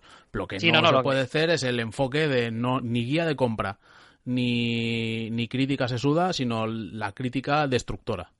De me Claro, voy a es cargar o todo. sea, el, Claro, el nada- problema nada es este, que, que la gente que va a leer un análisis o una, una crítica o una tal, va con la idea muchas veces de, hostia, me lo pillo, no me lo pillo, venga, vamos a ver, a ver qué dice este tío. Y es que el problema es que este tío nunca dice nada bueno de ningún juego. O sea, es todo mierda. Y, y- y el problema es que habla, te dice, no, es que esto es mierda, sin saber de qué coño está hablando. O sea, pavo, has visto tres putos vídeos en una calidad de mierda, que esto es como, yo qué sé, ¿sabes? Reseñar un disco habiéndolo escuchado en Spotify. O sea, Es que, ojo, y hablar, cuidado, ¿eh? y hablar de la producción, pero... Es muy jodido porque eh, es, es como si tú fueses amante del cine y solo leyeses las críticas de Bollero, diciendo Star Wars 7 sale un negro. O sea, y dices tú, ¿qué pasa aquí? ¿Qué, qué es esto? Joder, qué miedo, un negro, no, no voy a ver la película. ¿sabes? Es, es el miedo de que la gente solo se solo escuche una voz, ¿sabes? Y se centre en, en- en el discurso de, de estas personas que están desinformadas, que hablan desde el cuarto de su casa, sin, sin, sin no sé, sin una información mínima y, y echando peste sobre gente que trabaja duro porque, joder, eh, en el mundo de videojuegos, aquí por, tenemos muchas voces en el podcast de, entre gente que trabaja en la industria, consumidores, diferentes tipos de consolas, de medios, y incluso yo que eh, he trabajado muy, muy, por decirlo, muy fuera de la industria, pero estoy metido en cierta manera. Y hay muchas horas de mucha gente trabajando para que las cosas funcionen y se hagan bien. A ver, Y, es que y- y si sale mal un día algo, eh, hay mucha gente que está pasando mal para que eso se recupere y se arregle. O sea, está bien eh, remarcar los errores cuando ocurren, pero remarcarlos de una forma eh, comedida y estudiada, ¿sabes? No en plan, madre mía, eh, por ejemplo, Watch Dogs 2 eh, no funciona online, no sé qué, esto es un timo. ¿Cuántos? Bueno, vamos a ver, informa qué ha pasado, pues a lo mejor le han cagado con. Lo puedes hablar de una forma normal, le han cagado con los servidores, eh, están estudiando en ello, lo van a cerrar de momento, pero como no es, no es básico para la historia, pues joder, está cerrado, pero puedes seguir jugando el juego porque funciona. Otra cosa es que tengan eh, genitales que han colado por los loles. Pero, Te jodo. pero que se puede Vaya- criticar de una forma normal, ¿sabes? De una forma de decir, bueno, pues mira, le han cagado un poco aquí, vamos a bajar la nota porque de momento los servidores no funcionan, no, no podemos acceder a ellos, no podemos probar el multijugador. Se habla de una forma normal porque estás probando y tienes una información, tienes datos de la empresa, tienes eh, comunicados, no decir, he, he leído en yo no sé, en Media Vida, no sé dónde le dan las cosas, estas cosas, porque no creo que se meta a NeoGAF porque le puede explotar el cerebro. Y dicen, bueno, pues aquí dicen que esto está guay, un poco Twitter, mis cuatro followers dicen que esto es una mierda, pues ahora ya está, boca con un Es que y ya está. aquí venía yo, es que esto es un poco el problema de, de- estos son, son hijos de, de Twitter, donde todo se polariza, donde eh, Hmm. si, si sale un juego que es un poquito aquello, porque joder, no nos engañemos, salen juegos que son malos, esto es así, salen juegos malos, salen películas malas, salen libros malos, pero de ahí a un juego que bueno, pues está bien, echas el rato, mm, dura su tiempecillo bien, tal, no sé qué, es entretenido, me lo paso y ya está, que yo qué sé, por ponerle una nota, sería un juego de 7-8, joder, eh, eh, o, o es una mierda y es para quemarlo, o, o es lo mejor del mundo. Y si te quedas en medio, joder, es que te, te ponen fino. Pues yo qué sé, pero es que este, este pedazo, bueno, esta, esta gentuza, porque no tiene otro nombre, viven de eso, viven de, las, de, de la polarización y del decir que todo es una mierda. Pero es que lo, lo, lo increíblemente, o sea, hay una cosa que me parece flipante, que es que tengo un vídeo que es los peores juegos del 2016 y salga una serie de títulos, etcétera, etcétera, y luego tenga otro que sea The Last Guardian, es la decepción de la década, o sea, como para salir corriendo en dirección contraria sin mirar atrás hasta que llegues a, a la siguiente provincia y no lo incluya. Porque Que no, porque Bueno. no da, no da. Si Porque intentamos buscar coherencia y cohesión en sus palabras, ya se... No, porque el, el problema es ese, que no tiene nada que lo respalde. Claro, O sea, pero es que es hoy- sintomático. Hoy, O sea, se me gusta no sé qué, lo pongo fino aquí, ¿sabes? Es el, el gif este del gato de shitposting time. Pues yo me lo imagino así, ¿sabes? Dándole hostias así al teclado. Se hace ahí sus cuatro, un poco como, como Noguera, ¿no? Hmm. Coge cuatro líneas y a partir de ahí desarrolla. Y Es que eh, es muy fácil eh, eh, hablar mal y, y criticar cosas cuando tienes la información y puedes eh, hace- articular una idea o quejarte sobre ciertos conceptos como quiero tratar las cajas o el loot. O- voy, a, voy a intentar hilarlo a través de la última noticia que salió, que fue que en China eh, ha salido una ley, o estoy intentando forzar una ley para que las cajas de loot eh, expliquen lo- las empresas cuáles el, eh, las probabilidades de que te toque ciertas cosas. Porque hasta ahora ha sido como un poco oscuro, ¿no? O no sabes cuándo te va a salir algo legendario, algo mítico, épico, no sé. Como ya los las exageraciones se le va de la mano, ya no sé cómo llaman al loot máximo, será, eh, yo que sé, Last Guardian, el último loot, no sé. Y, y es un tema que puedes tratar muy profundamente desde que salieron. Eh, creo que empezó el tema con los cromos de FIFA, luego se añadió Call of Duty y tal, que hace que el contenido nunca puedas acceder a todo el contenido que tiene tu propio juego. Que Ujú. está encerrado tras, mm, eh, par- eh, tras sobres o, o cajas y tienes que eh, jugar mucho. Y hay gente, por ejemplo, cuando salieron los supply drops estos, los, las cajas de Advanced Warfare o el anterior, O Eh, de Black no. Ops 3. no, Black Ops, no, ¿no? Black, Ops ¿Era? 3, Black Ops 3 es- fue después y salieron las cajas salieron las cajas según salió el juego, pero en Advanced Warfare lo metieron a mitad de, juego. Entonces, eh, sacaron esto y la gente empezó a hacer eh, vídeos que hay YouTube que están muy bien, muy bien hechos, de gente con fórmula matemática desarrollando cuál es la probabilidad de sacar todo el contenido del juego que ya tienes en tu disco jugando o pagando. ¿Vale? Entonces, jugando, a lo mejor. Y y todo esto, claro, no es 100% seguro porque sigue siendo probabilidades y a lo mejor no te sale nunca. Tenías que jugar lo mismo, eh, 400 o 4.000 horas, o 400 me parece poco, 4.000 o 5.000 horas, o gastarte 5.000 o 6.000 euros para sacar todo el contenido que está encerrado en cajas eh, de, de forma aleatoria y que se abren con, el- con la moneda del juego que puedes conseguir, que ellos, ellos se escudan de decir, tú puedes conseguir dinero del juego jugando, pero lo que no te dicen es que para conseguir todo el contenido que tienes en tu juego, ya sean eh, mirillas, colores, tal, que está en tu juego, ya no hablo de contenido que posteriormente se lanza y como en, en Rocket League eh, sacan nuevas pinturas, nuevos coches, nuevas modificaciones, eso aparte. Tú tu contenido que está en el juego sale de ti, sales, sales jugando y lo tienes ahí, lo puedes bloquear. Si luego con el tiempo, para apoyar el desarrollo, quieres meter cajas para que la gente tal, bueno, las cajas en general, hacer lotería me cuesta defenderlo porque es dinero que tienes que invertir en algo, en un rasque y gana, que siempre es nocivo. Pero siempre es más lícito si es contenido que se crea después del juego, se crea para dar soporte y que el dinero les ayude a tirar para adelante. Obviamente en Rocket League puede hacer más falta que en, una, en un Call of Duty. Y, y ahora se está viendo, por ejemplo, con Overwatch, que es una de las cosas que a mí yo más critico y más me duele del juego, es que eh, tengas que jugar una barbaridad de tiempo para conseguir todo y no sabes cuándo te va a salir. Ya, tú solo quieres jugar con un personaje y ese personaje te gusta mucho y quieres conseguir una skin, la gente a lo mejor diría, bueno, pues la apago aunque sea y, y que ya estaría mal porque esa skin está en el juego y deberías poder desbloquearla tú. Pero con las, con las cajas hacen que tengas que jugar muchísimas horas o decir, bueno, ya me, rindo y lo saco porque tienen contenido que no tiene sentido, como los grafitis o las voces, son como para rellenar las cajas, más en el juego. Y tienes que estar jugando y gastando dinero, o no gastando, pero jugando muchísimas horas para poder conseguir algo que tú que está en tu juego. Y como no, no se ve claramente cuáles son las probabilidades de que saques eso, es como un círculo vicioso muy jodido y muy, muy complejo. Y estos sí que son temas que se pueden tratar y se pueden hablar. Porque están ahí.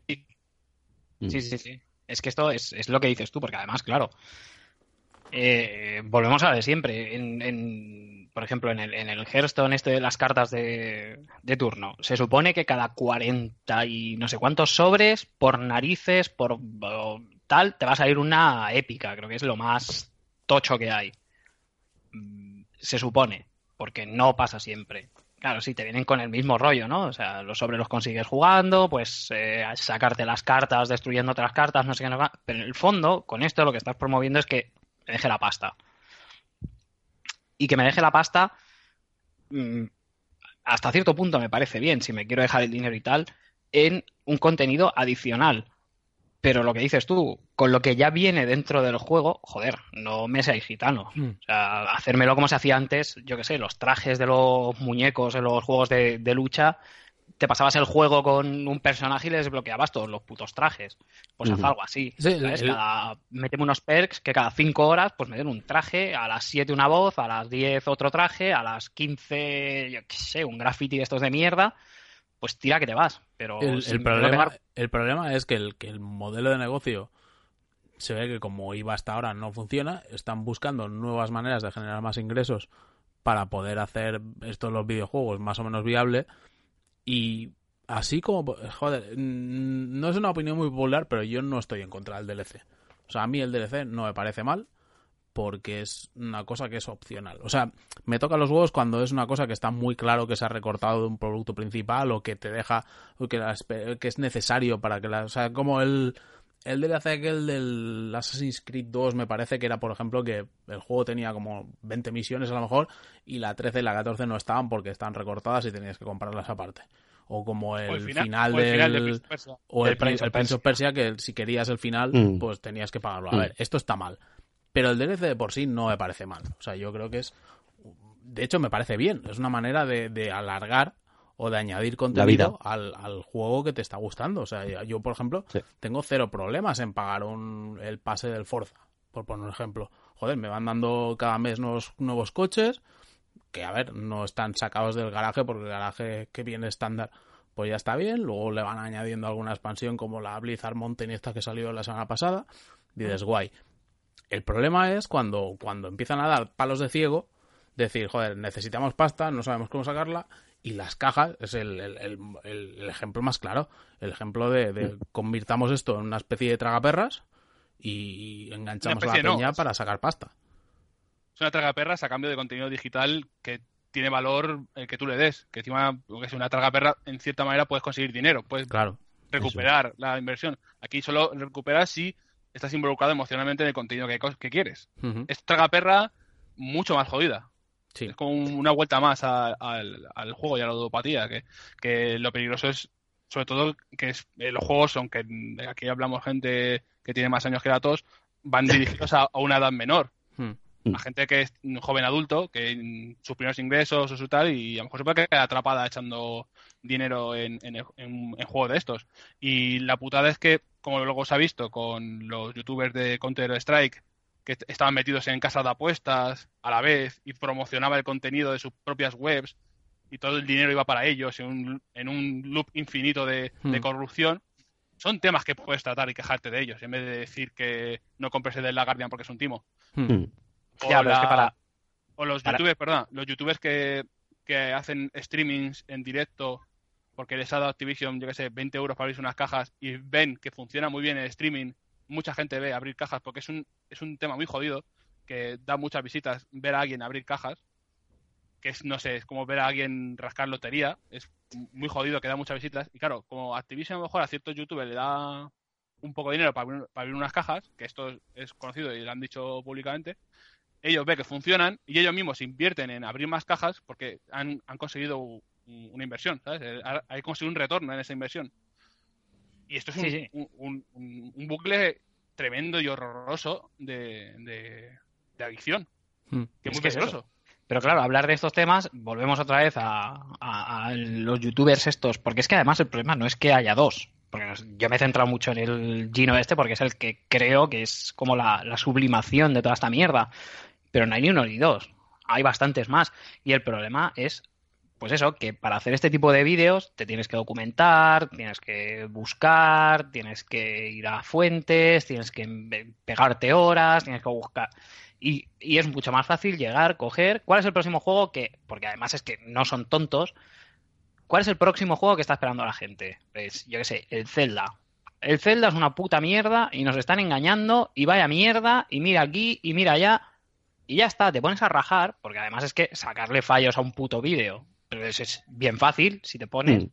Pues nos han timado y anda que. Pues decían que ibas a ir para Wii U. Pues mira, ahora, Ana, para la NEC, no sé qué. Pues si parecéis putas viejas. O sea, chaval, no sé, documentate un poco y, y, y- y haz vídeos, por lo que decimos, con un contenido decente. Como, pues yo qué sé. Eh, Pero, pero el problema es ese: que hacer un vídeo tipo Scanliner, pues te va a costar 80 horas de captura.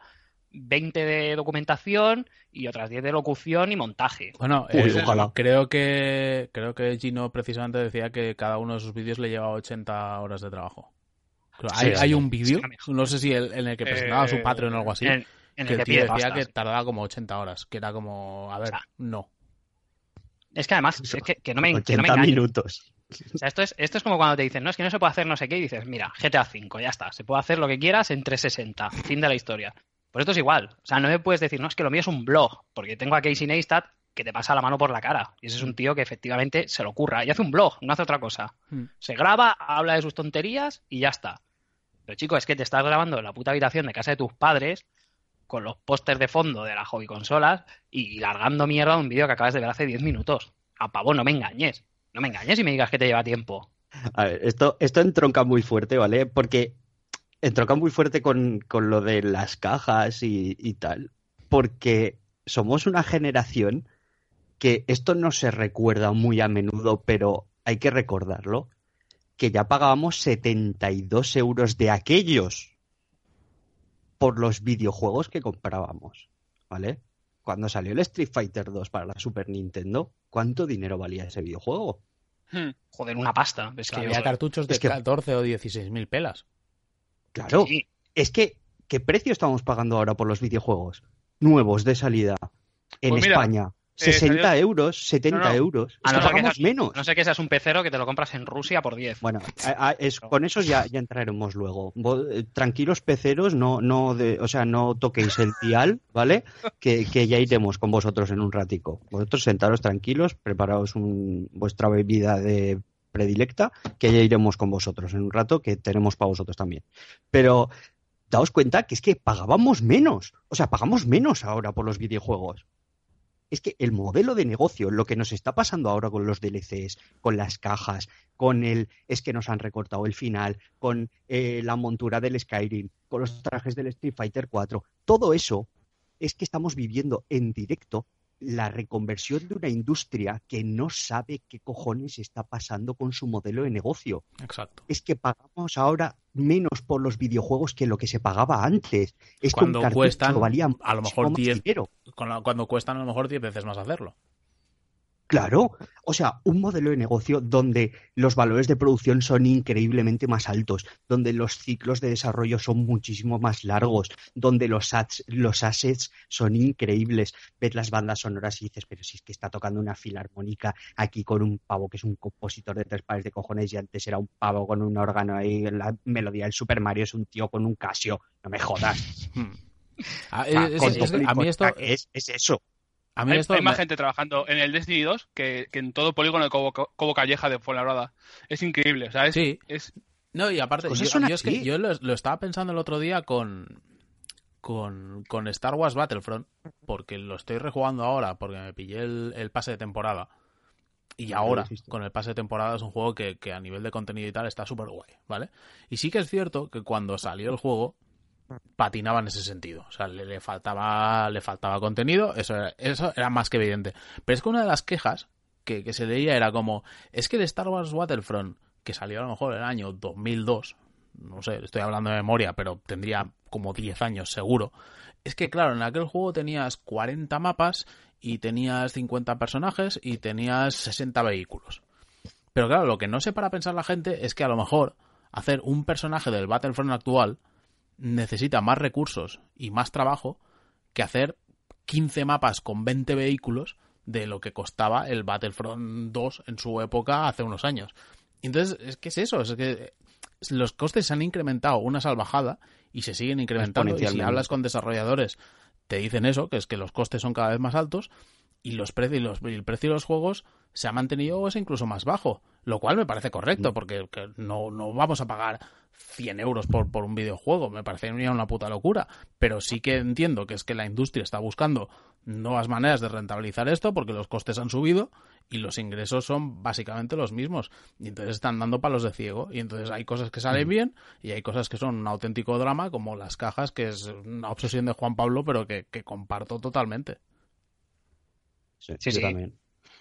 Pero y ojo, que hay que, hay que introducir un factor, perdona Juan Pablo, que es porque No, no, no, no, quiero que pase desapercibido, ¿vale? Y esto es una cosa como muy de señores con gafas muy gordas y libros muy tochos, pero el factor de la inflación y de que el dinero no vale lo mismo ahora que hace 16 años, por poner un Mm. número, es muy importante. O sea, Joder, yo quiero tanto. yo quiero que echéis la vista atrás antes de que entrase el euro, porque nosotros tenemos ya una edad, y quiero que recordéis lo que pagabais vosotros por un café con leche hace 17 años y lo que pagáis ahora. Es que, no, no, pero es que es. Esto Yo es creo así. que Sí, sí, pero, o sea, yo es verdad que entiendo, yo comparto la, la opinión de, de José de los DLCs. Yo, por ejemplo, los trajes de Street Fighter son una cosa que no me han molestado nunca. Si los quieres te los compras, si no, no. Venga, a correr. Que me sacas, yo además pasé por caja como un campeón con todas las ampliaciones que hicieron de Street Fighter 4, las del Marvel vs. Capcom 3, la que hicieron también me la acabé comprando. O sea, quiero decir, a mí no me parece mal que a posteriori me saques contenido y tal. El problema es lo que estamos hablando, porque yo creo que es que esto además es, es lo que decimos, o sea, no dejas de estar introduciendo juegos, bueno, tragaperras, en el fondo es que son, son juegos de casino Claro. dentro de juegos que igual están destinados para no tanto chavales, porque se supone que la edad es de 18 o más, pero joder, eh, estás haciendo un poco el lío ahí. O en un, ¿sabes? En un LOL, en alguna cosa de estas, el, el Overwatch, no sé qué edad tendrá, pero supongo que es para 12 o algo así.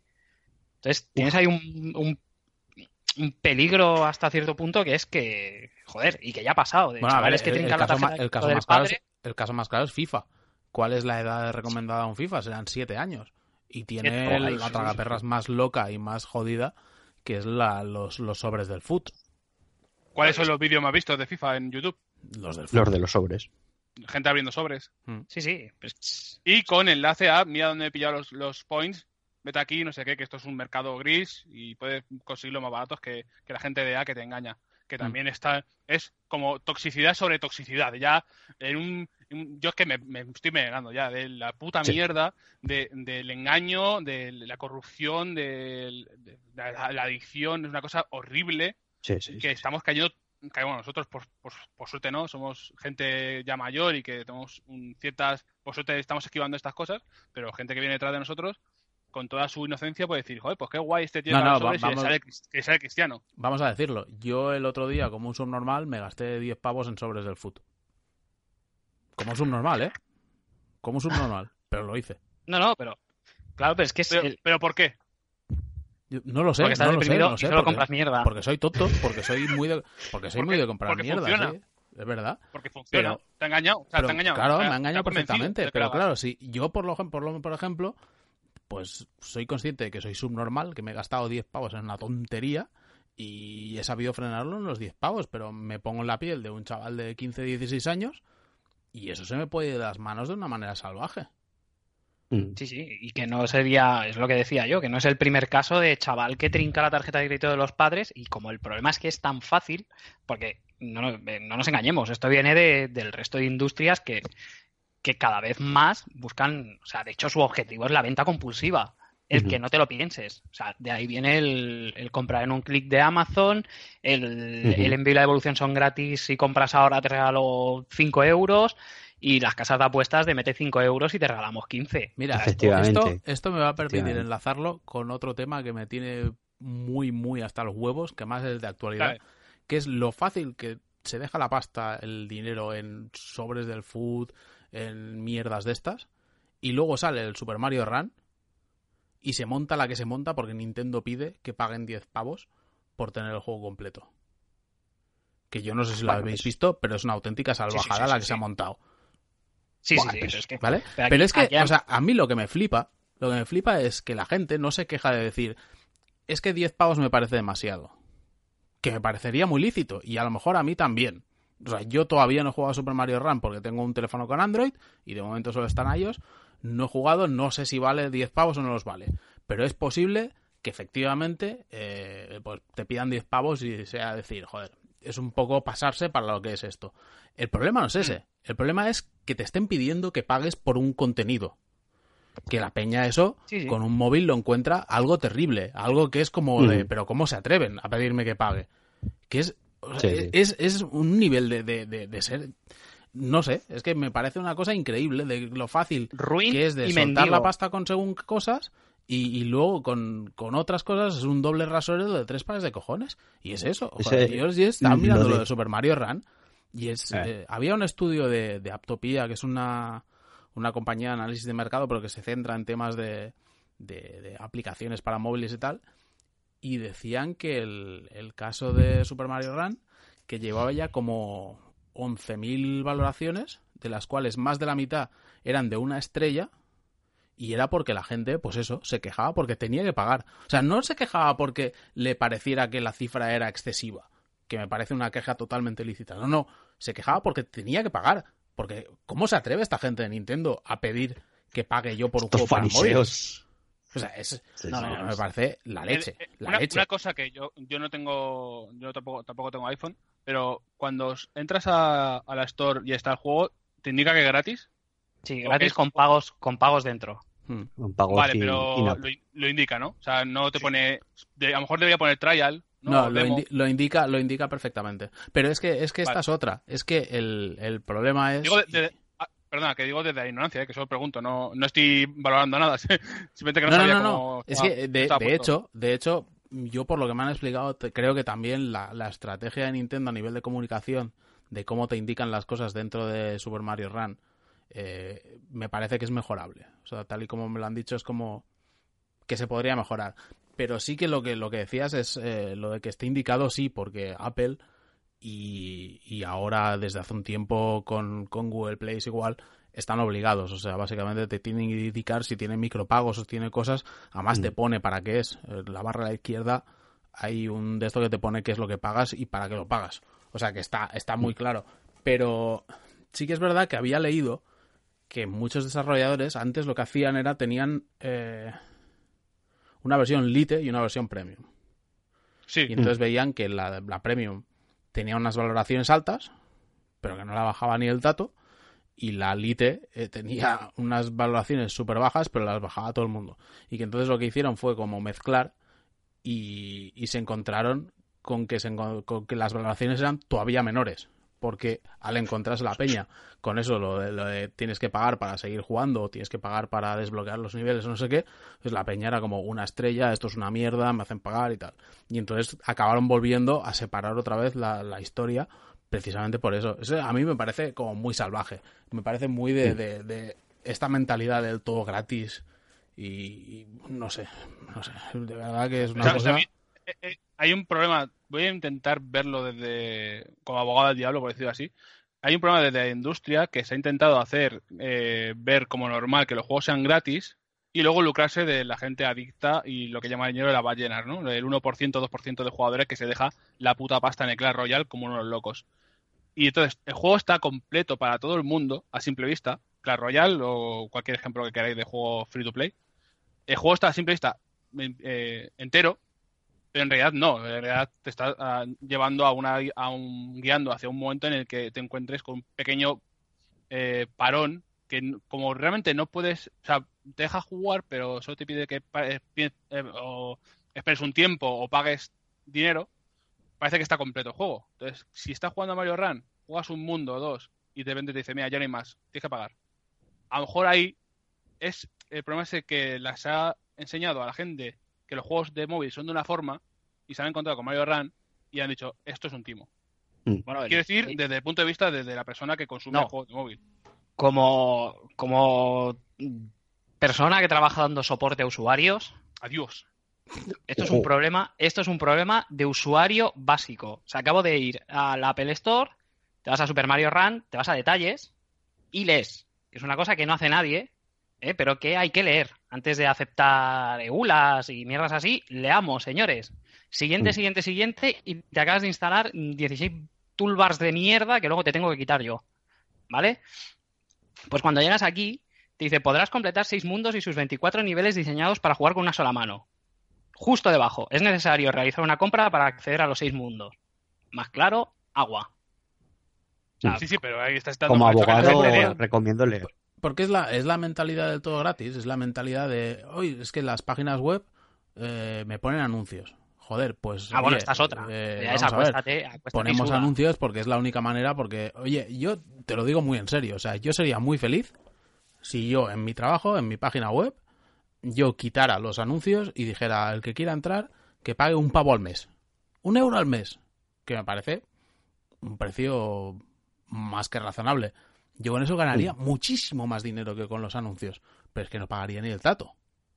Entonces, lo, lo que no puede esto... ser es. Eh, la gente no trabaja gratis. Entonces, igual que yo no trabajo gratis y tengo que poner los anuncios porque tengo que comer a final de mes, y es lo que hay. Y si tú quieres leer los artículos que hay en mi página web y a mí eso me cuesta un trabajo, joder, me cuesta muchas horas de trabajo al día y eso se tiene que rentabilizar de alguna manera. Pues con los juegos es igual, o sea, lo que no podemos tener es la, la mentalidad de, oye, mira, que es, que es gratis y que no hay que pagar nada. Oye, pues si te piden que pagues algo, pues oye, es lo que hay. Y entonces paga o no pagues, pero no te quejes porque tienes que pagar.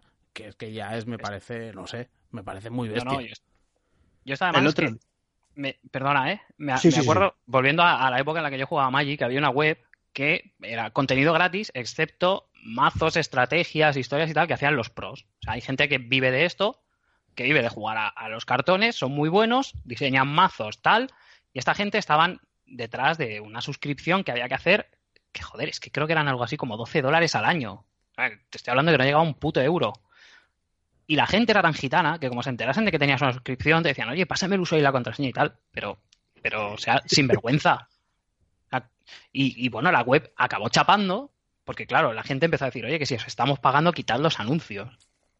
Y dijeron, bueno, va, pues te los quito. Pero el problema es que ni pagaban ni ahora tenían anuncios.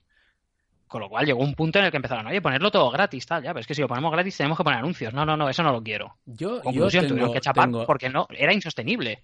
Ya, yo, yo tengo ciertas esperanzas de que la mentalidad esté cambiando un poco viendo los resultados de Netflix en España. O sea, yo era muy...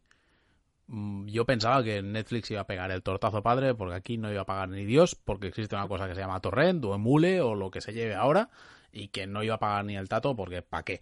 Y los resultados de Netflix demuestran que si las cosas se hacen bien, pues la gente parece que está dispuesta a pagar. Y entonces yo creo que con los, con los móviles o con, con otro tipo de contenidos irá pasando lo mismo, que la gente se irá acostumbrando, irá entendiendo que, los servicios pues cuestan dinero, que está muy bien si te los quieren ofrecer gratis, pero si te los quieren cobrar, pues joder, es lo que hay.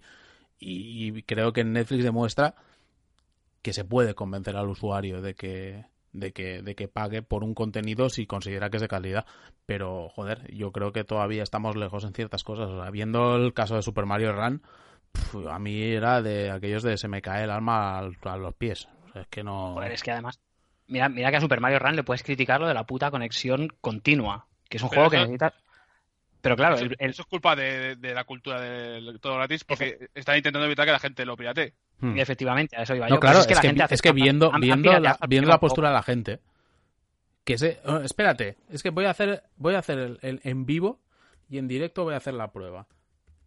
A ver. Pues, mientras, mientras haces eso, quería Mira, señalar. No, no, ¿vale? no, ya está, lo he hecho. Ah, vale, vale. Si vale. tú escribes, si tú escribes en el Google Chrome Super Mario Run, lo primero que te va a recomendar, el, el resultado recomendado es Super Mario Run APK. ¿Vale? Joder. Vale. Entonces ya sabemos por qué es la, la conexión obligatoria. Es porque sois todos unos hijos de puta y unos piratas. Es que ya te lo está diciendo. O sea, es que estás buscando ya te, y el primer resultado que te recomienda ya es el APK para descargar la aplicación pirata.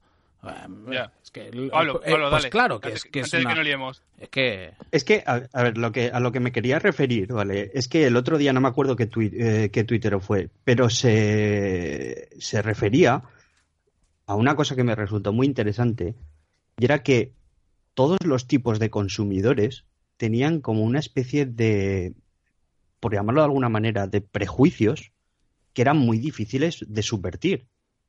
O sea, y con esto se refería a lo que hemos dicho antes de la cultura del todo gratis el, el usuario de móviles tiene la percepción en la cabeza de que todas las aplicaciones tienen que ser como el WhatsApp. O sea, tienen que ser gratuitas, se tienen que instalar sin ningún tipo de problema en el teléfono móvil y tienen que ofrecer un servicio acojonante y que no, no te requieran más que el darle a aceptar Bueno, Pablo, punto y pelota. un pequeño inciso, recordar la que se montó cuando WhatsApp dejó el, el- el tema del todo gratis de lado y pidió una suscripción anual de 0,99 céntimos que eran. Recordad lo que pasó. creo. ¿Eh? Sí, ¿Era, sí, era suscripción anual era un único pago? Era un único Pues pago, Puede que fuera pago único. pago único. Yo creo recordar que era anual, que eran 99 No, no. céntimos al año. Tenías un año gratis y luego tenías que pagar para tenerlo para siempre. Si mal no recuerdo. Pero la coña es, había que pagar 99 céntimos por el WhatsApp, que es una cosa que utilizamos cada día 70 veces. Y la peña, Sí, sí. vamos, yo, yo empecé a recibir mensajes de, oye, que me estoy pasando al Telegram online, Al o Telegram, que al estos hijos de puta de que van. Era una cosa increíble, increíble, de, de auténtica vergüenza ajena. Sí, Joder, sí, pero es que, es que volvemos a ver siempre, acordaros de la que se formó con Spotify. Cuando Spotify dijo, no, mira, ya no va a ser siempre gratis, vamos a meter anuncios y si no quieres los anuncios, paga. Y la gente echándose Mm. las manos a la cabeza. Pero ¿cómo voy a pagar por algo que hasta hace dos días era gratis? Pues paga. Si te gusta, págalo. Y si no, no lo pagues. Y si no, tienes además una versión gratis que está de puta madre. Pero es que esto es igual. O sea, lo que no puede ser. Yo entiendo que 10 pavos por un juego de móvil. Yo he jugado los dos, tres mundos que te deja. Y hombre, tampoco es que no nos vamos a engañar. El juego no es la hostia.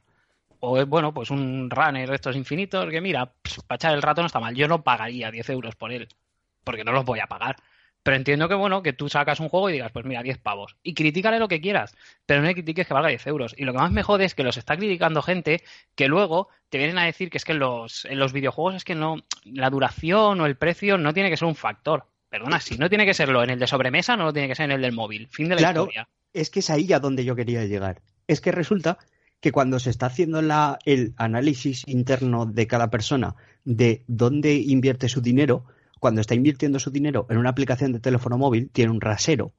Cuando está invirtiendo su dinero en una aplicación o en un programa de PC, tiene otro rasero. Cuando está invirtiendo en un videojuego en PC, tiene otro. Cuando se está gastando su dinero en un videojuego de consola, tiene otro. Y así podríamos hablar de cualquier compra que realiza. Hmm. Entonces, cuando luego sale una aplicación, por ejemplo, de teléfono móvil y le quieren cobrar, no valora de la misma manera esa aplicación que cuando está yéndose a, por ejemplo, está metiéndose en una página web y diciendo voy a encargar mi siguiente juego de PlayStation 4.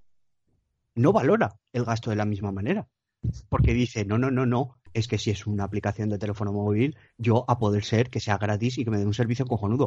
Y sin embargo, no le duele en prendas de coger y meter y pagar full price day one el juego que le interesa para videoconsola. Entonces, claro, cuando nosotros observamos eso desde fuera, decimos, pero ¿cómo es posible que estemos viendo a gente criticando de forma tan, fune o sea, tan funesta y abrasiva el hecho de tener que pagar 10 euros por un videojuego, pues bueno, pues si no lo quieres no lo pagues, pero no critiques el hecho de que sea un modelo de negocio, porque aquí es que estamos volviendo otra vez a lo mismo que estaba pasando con el tema de los DLCs, de las cajas. Bueno, las cajas ya hemos señalado y con mucha razón, ¿vale? Que hay eh, motivaciones mucho más oscuras y tristes como sería el enganchar a la gente a gastarse dinero compulsivamente, etcétera, etcétera. Pero aquí lo que estamos, a lo que estamos, mmm, lo que estamos viendo es cómo se está generando un mercado en directo. Estamos viendo que las aplicaciones de teléfono móvil y los juegos de telefonía móvil es, eh, es un, es un, un nicho que lo estamos viendo crearse en directo. Y entonces estamos viendo a la industria crear sus propios mecanismos, sus propios eh, estilos de marketing y dar, no vamos a decir palos de ciego, pero sí intentando encontrar la forma más óptima de vender sus juegos. Entonces, no, tampoco nos podemos llevar la, las manos a la cabeza cada vez que una, una compañía crea una forma de monetizar su trabajo y se equivoca o acierta, porque es que es lo que pueden pasar las dos cosas. Sí, sí. Pero es que el, es, no sé, qué es lo, es lo que decimos. O sea, tú te juegas un Journey que dura, que puede durar el Journey, tres horas, tirando largo. Sí llega. Y a, y a nadie le parece mal que el Journey costase lo que costaba de salida y que durase tres horas, porque bueno, se entiende que la experiencia es como es, que dura lo que dura y hasta aquí hemos llegado. Ahora, me sacas un juego que no sabes lo que dura, porque no lo has jugado. De hecho, la gente que, que lo tiene dicen que sí que es rejugable y te quejas porque te cuesta 10 pavos. Eh, perdona, no. O sea, quiero decir, eh, que eso te influya en que la percepción del juego sea mejor o peor, no debería de ser. Yo sí que entiendo, porque yo es algo que sí que he defendido siempre, que hombre, esto no deja de ser un producto y que el precio tiene que ir acorde a lo que me da. Pero de ahí a que otra gente que siempre están con la misma matraca me vengan ahora, o sea, se ha visto gente de desarrolladores y gente así que se, como desinstalándose el Mario y tal, no sé qué, porque es que, uh, qué, qué chorizos, que me quieren cobrar 10 pavos. Perdona. Que quieren vivir de su trabajo, madre mía. Que es eso, o sea... Estos fariseos, es que a mí esa es la parte que termina ya de tocarme los cojones hasta límites insospechados. O sea, es que esta gente quiere vivir de su trabajo. Y claro, como el usuario de telefonía móvil tiene esa, esa predisposición a no pagar por absolutamente nada, ya se suben por las paredes cada vez que un desarrollador de telefonía móvil quiere cobrar.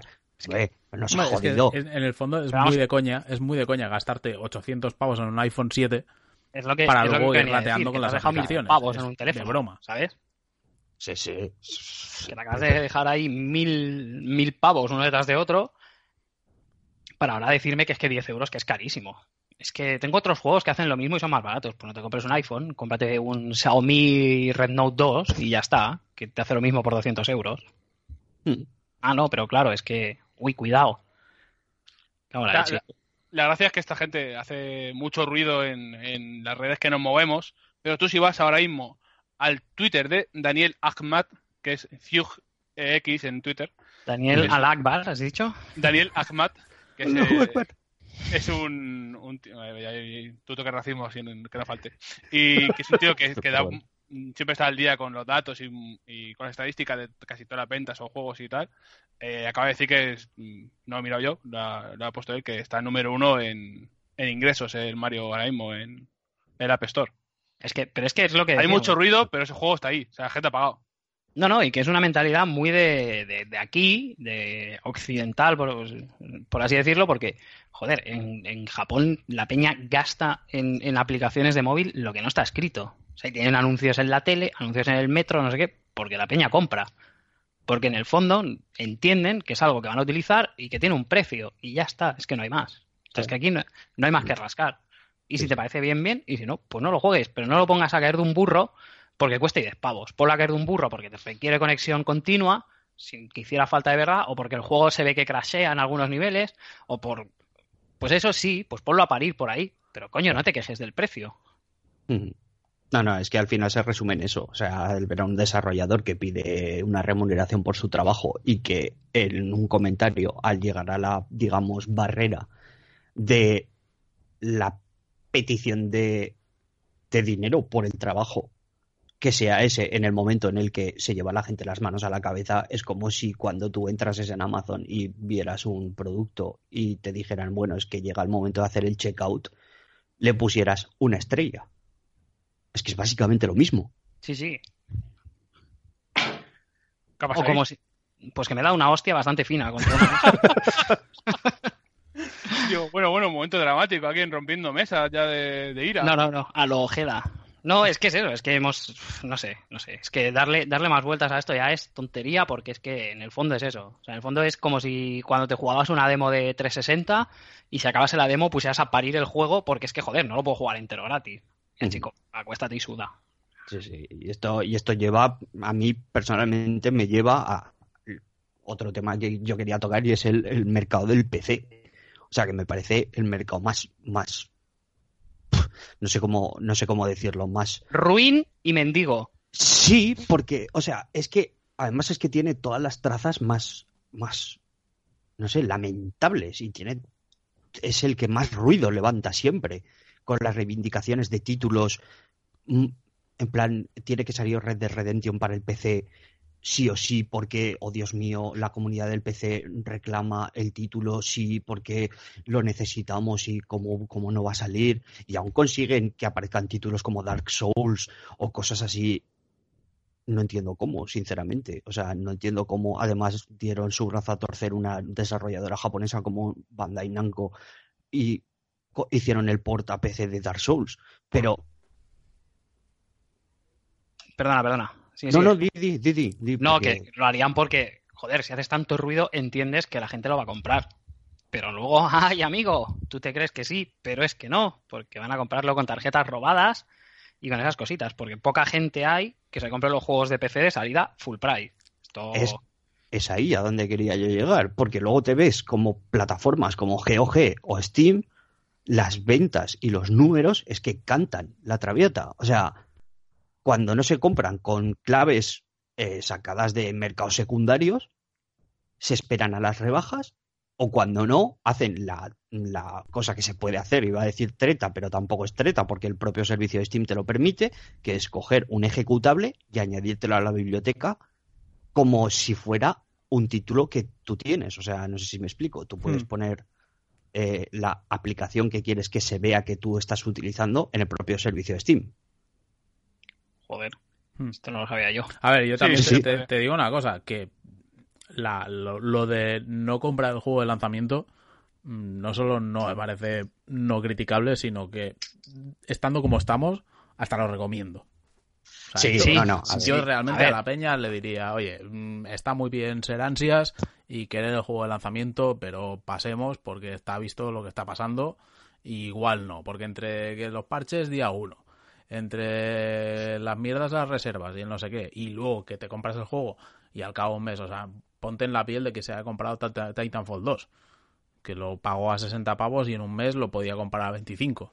O sea, es de... Ah, pues- Mm, No me parece mal, pero, pero sí que es verdad que en, en PC es donde hay una tasa de piratería que es una salvajada, por más que digan que no.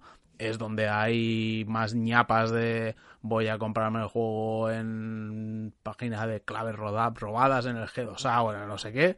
O sea que es una plataforma compleja, compleja. Sí. Y con Eh, unos usuarios yo- un poco raritos. Es, una, es una pescadilla que se muerde la cola entre el usuario y la empresa porque hace, les hacen ports, ports de mierda porque saben que no van a venderlo el primer día, sino que están esperando a que baje de precio lo que están comprando en segundo mercados. Hmm. Entonces, como tampoco se compra de salida, la empresa le importa menos hacer otra vez el port de mierda y es- Mm. están encerrados en ese bucle. Y Mm. solo se da soporte bueno desde el mundo indie o, o juegos exclusivos de PC. Porque... Y al final les pasan salvajadas como lo de que el propio desarrollador o la propia o el propio publisher tire del enchufe de un juego casi nada como el del Arkham Knight. O sea, llegar y decir, mira, hasta aquí hemos llegado. O sea, es que esto, esto no se puede sacar. O sea, lo hemos publicitado, o sea, lo hemos publicado, pero es que este juego no se puede jugar en PC.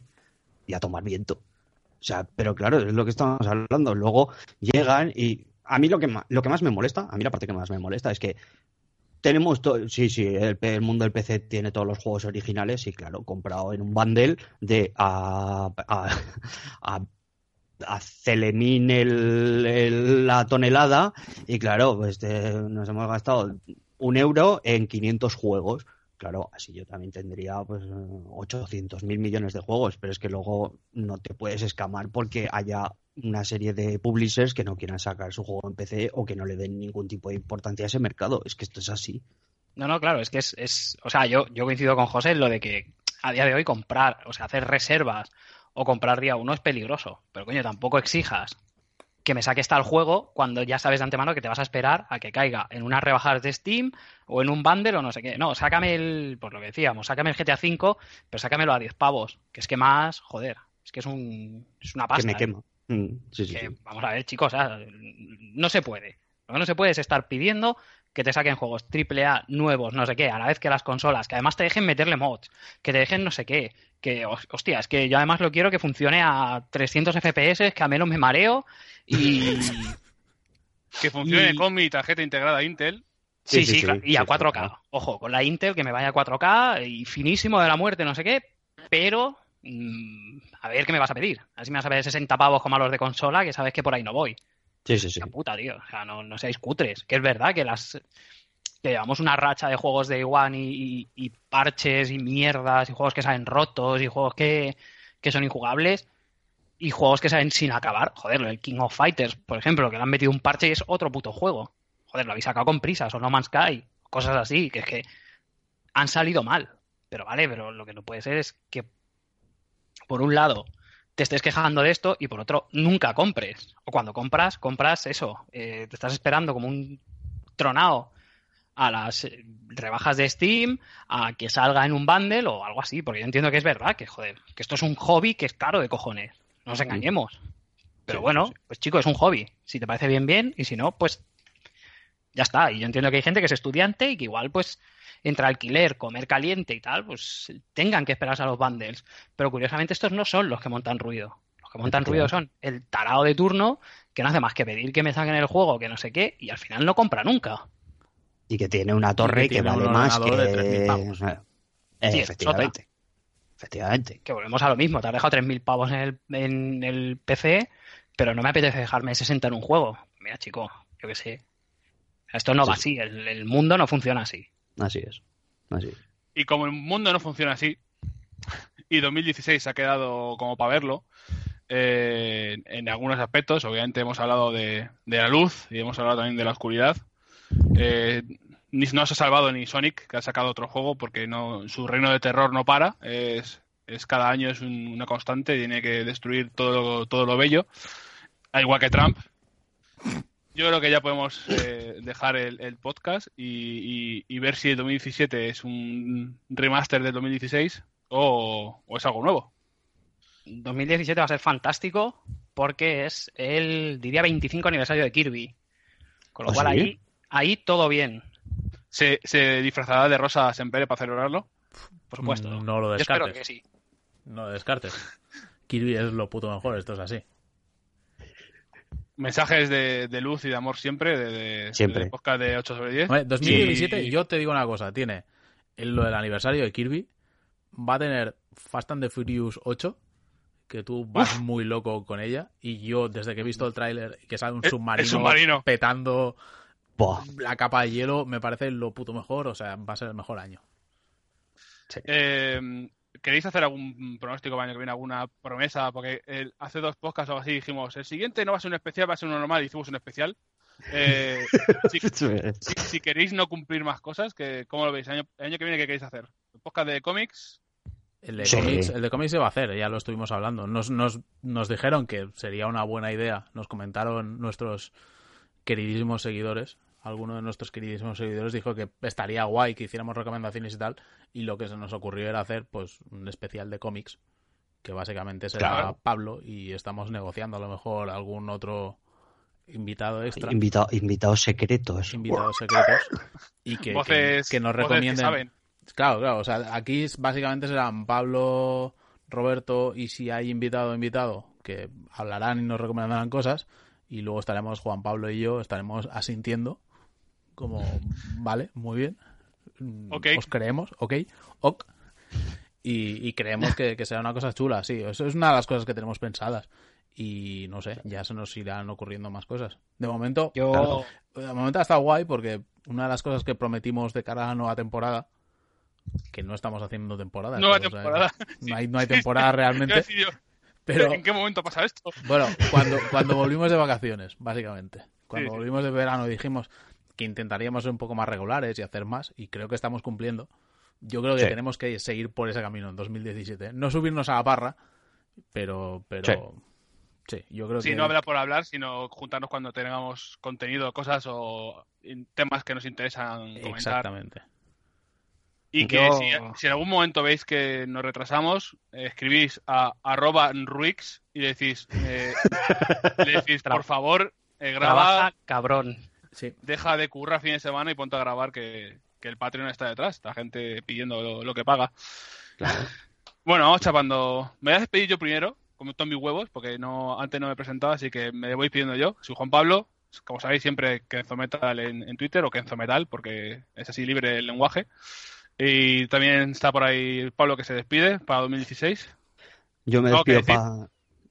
¿Qué ibas a decir? ¿Qué ibas a decir? No, digo que algo que decir para despedirte. Ah, vale, vale, te había entendido. Tengo que decir y digo, oh, le estoy interrumpiendo aquí, eso no puede ser. No, nuestro, ser, nuestro ser de luz y de ASMR Mayo, Maño.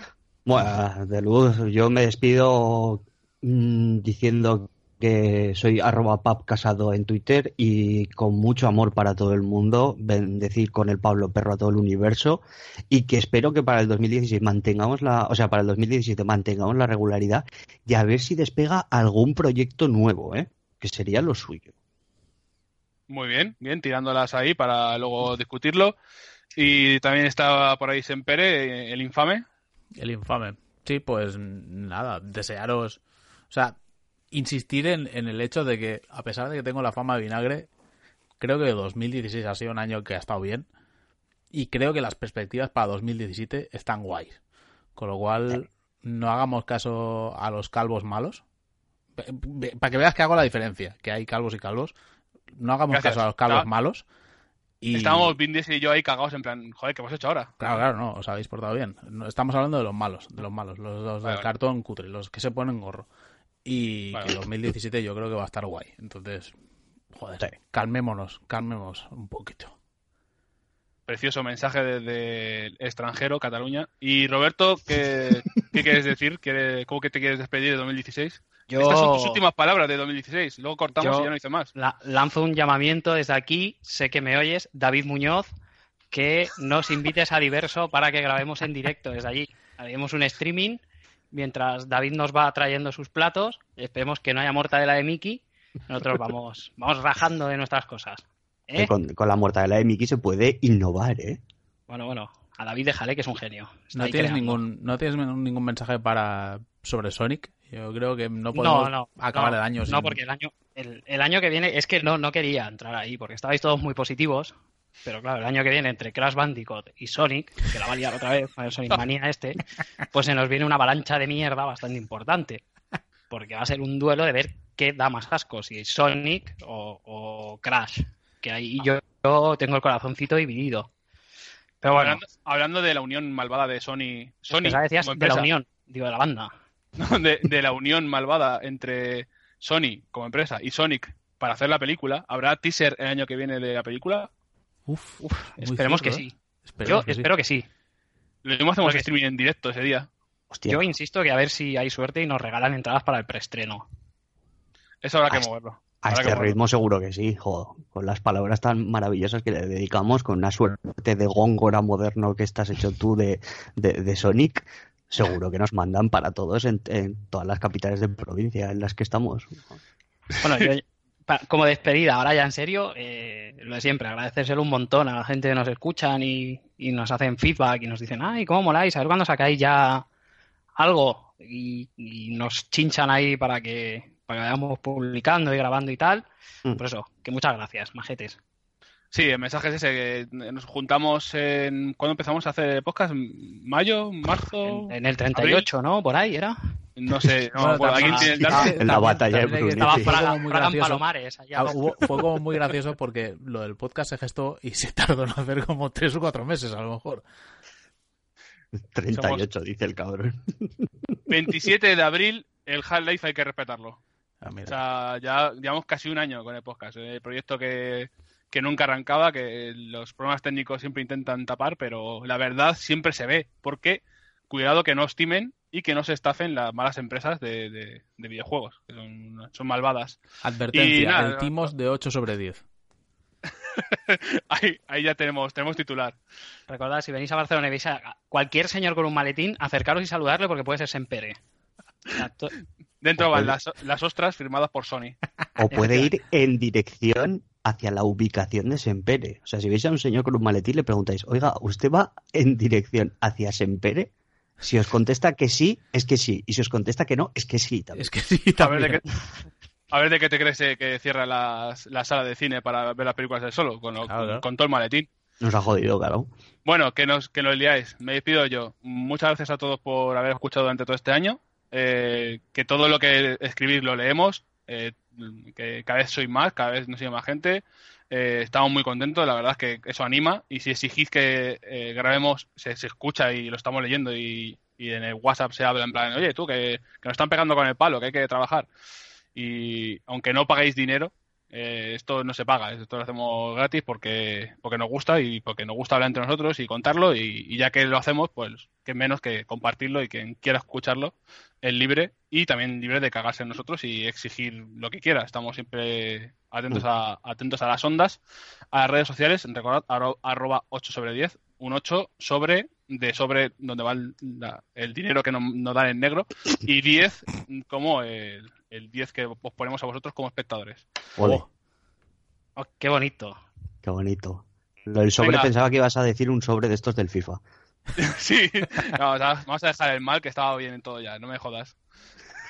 Hala, nos despedimos. Hasta el 2017. Feliz Adiós. año. Feliz año. Felices navidades. Feliz entrada y salida. Hasta luego. Adiós, eh. Adeu.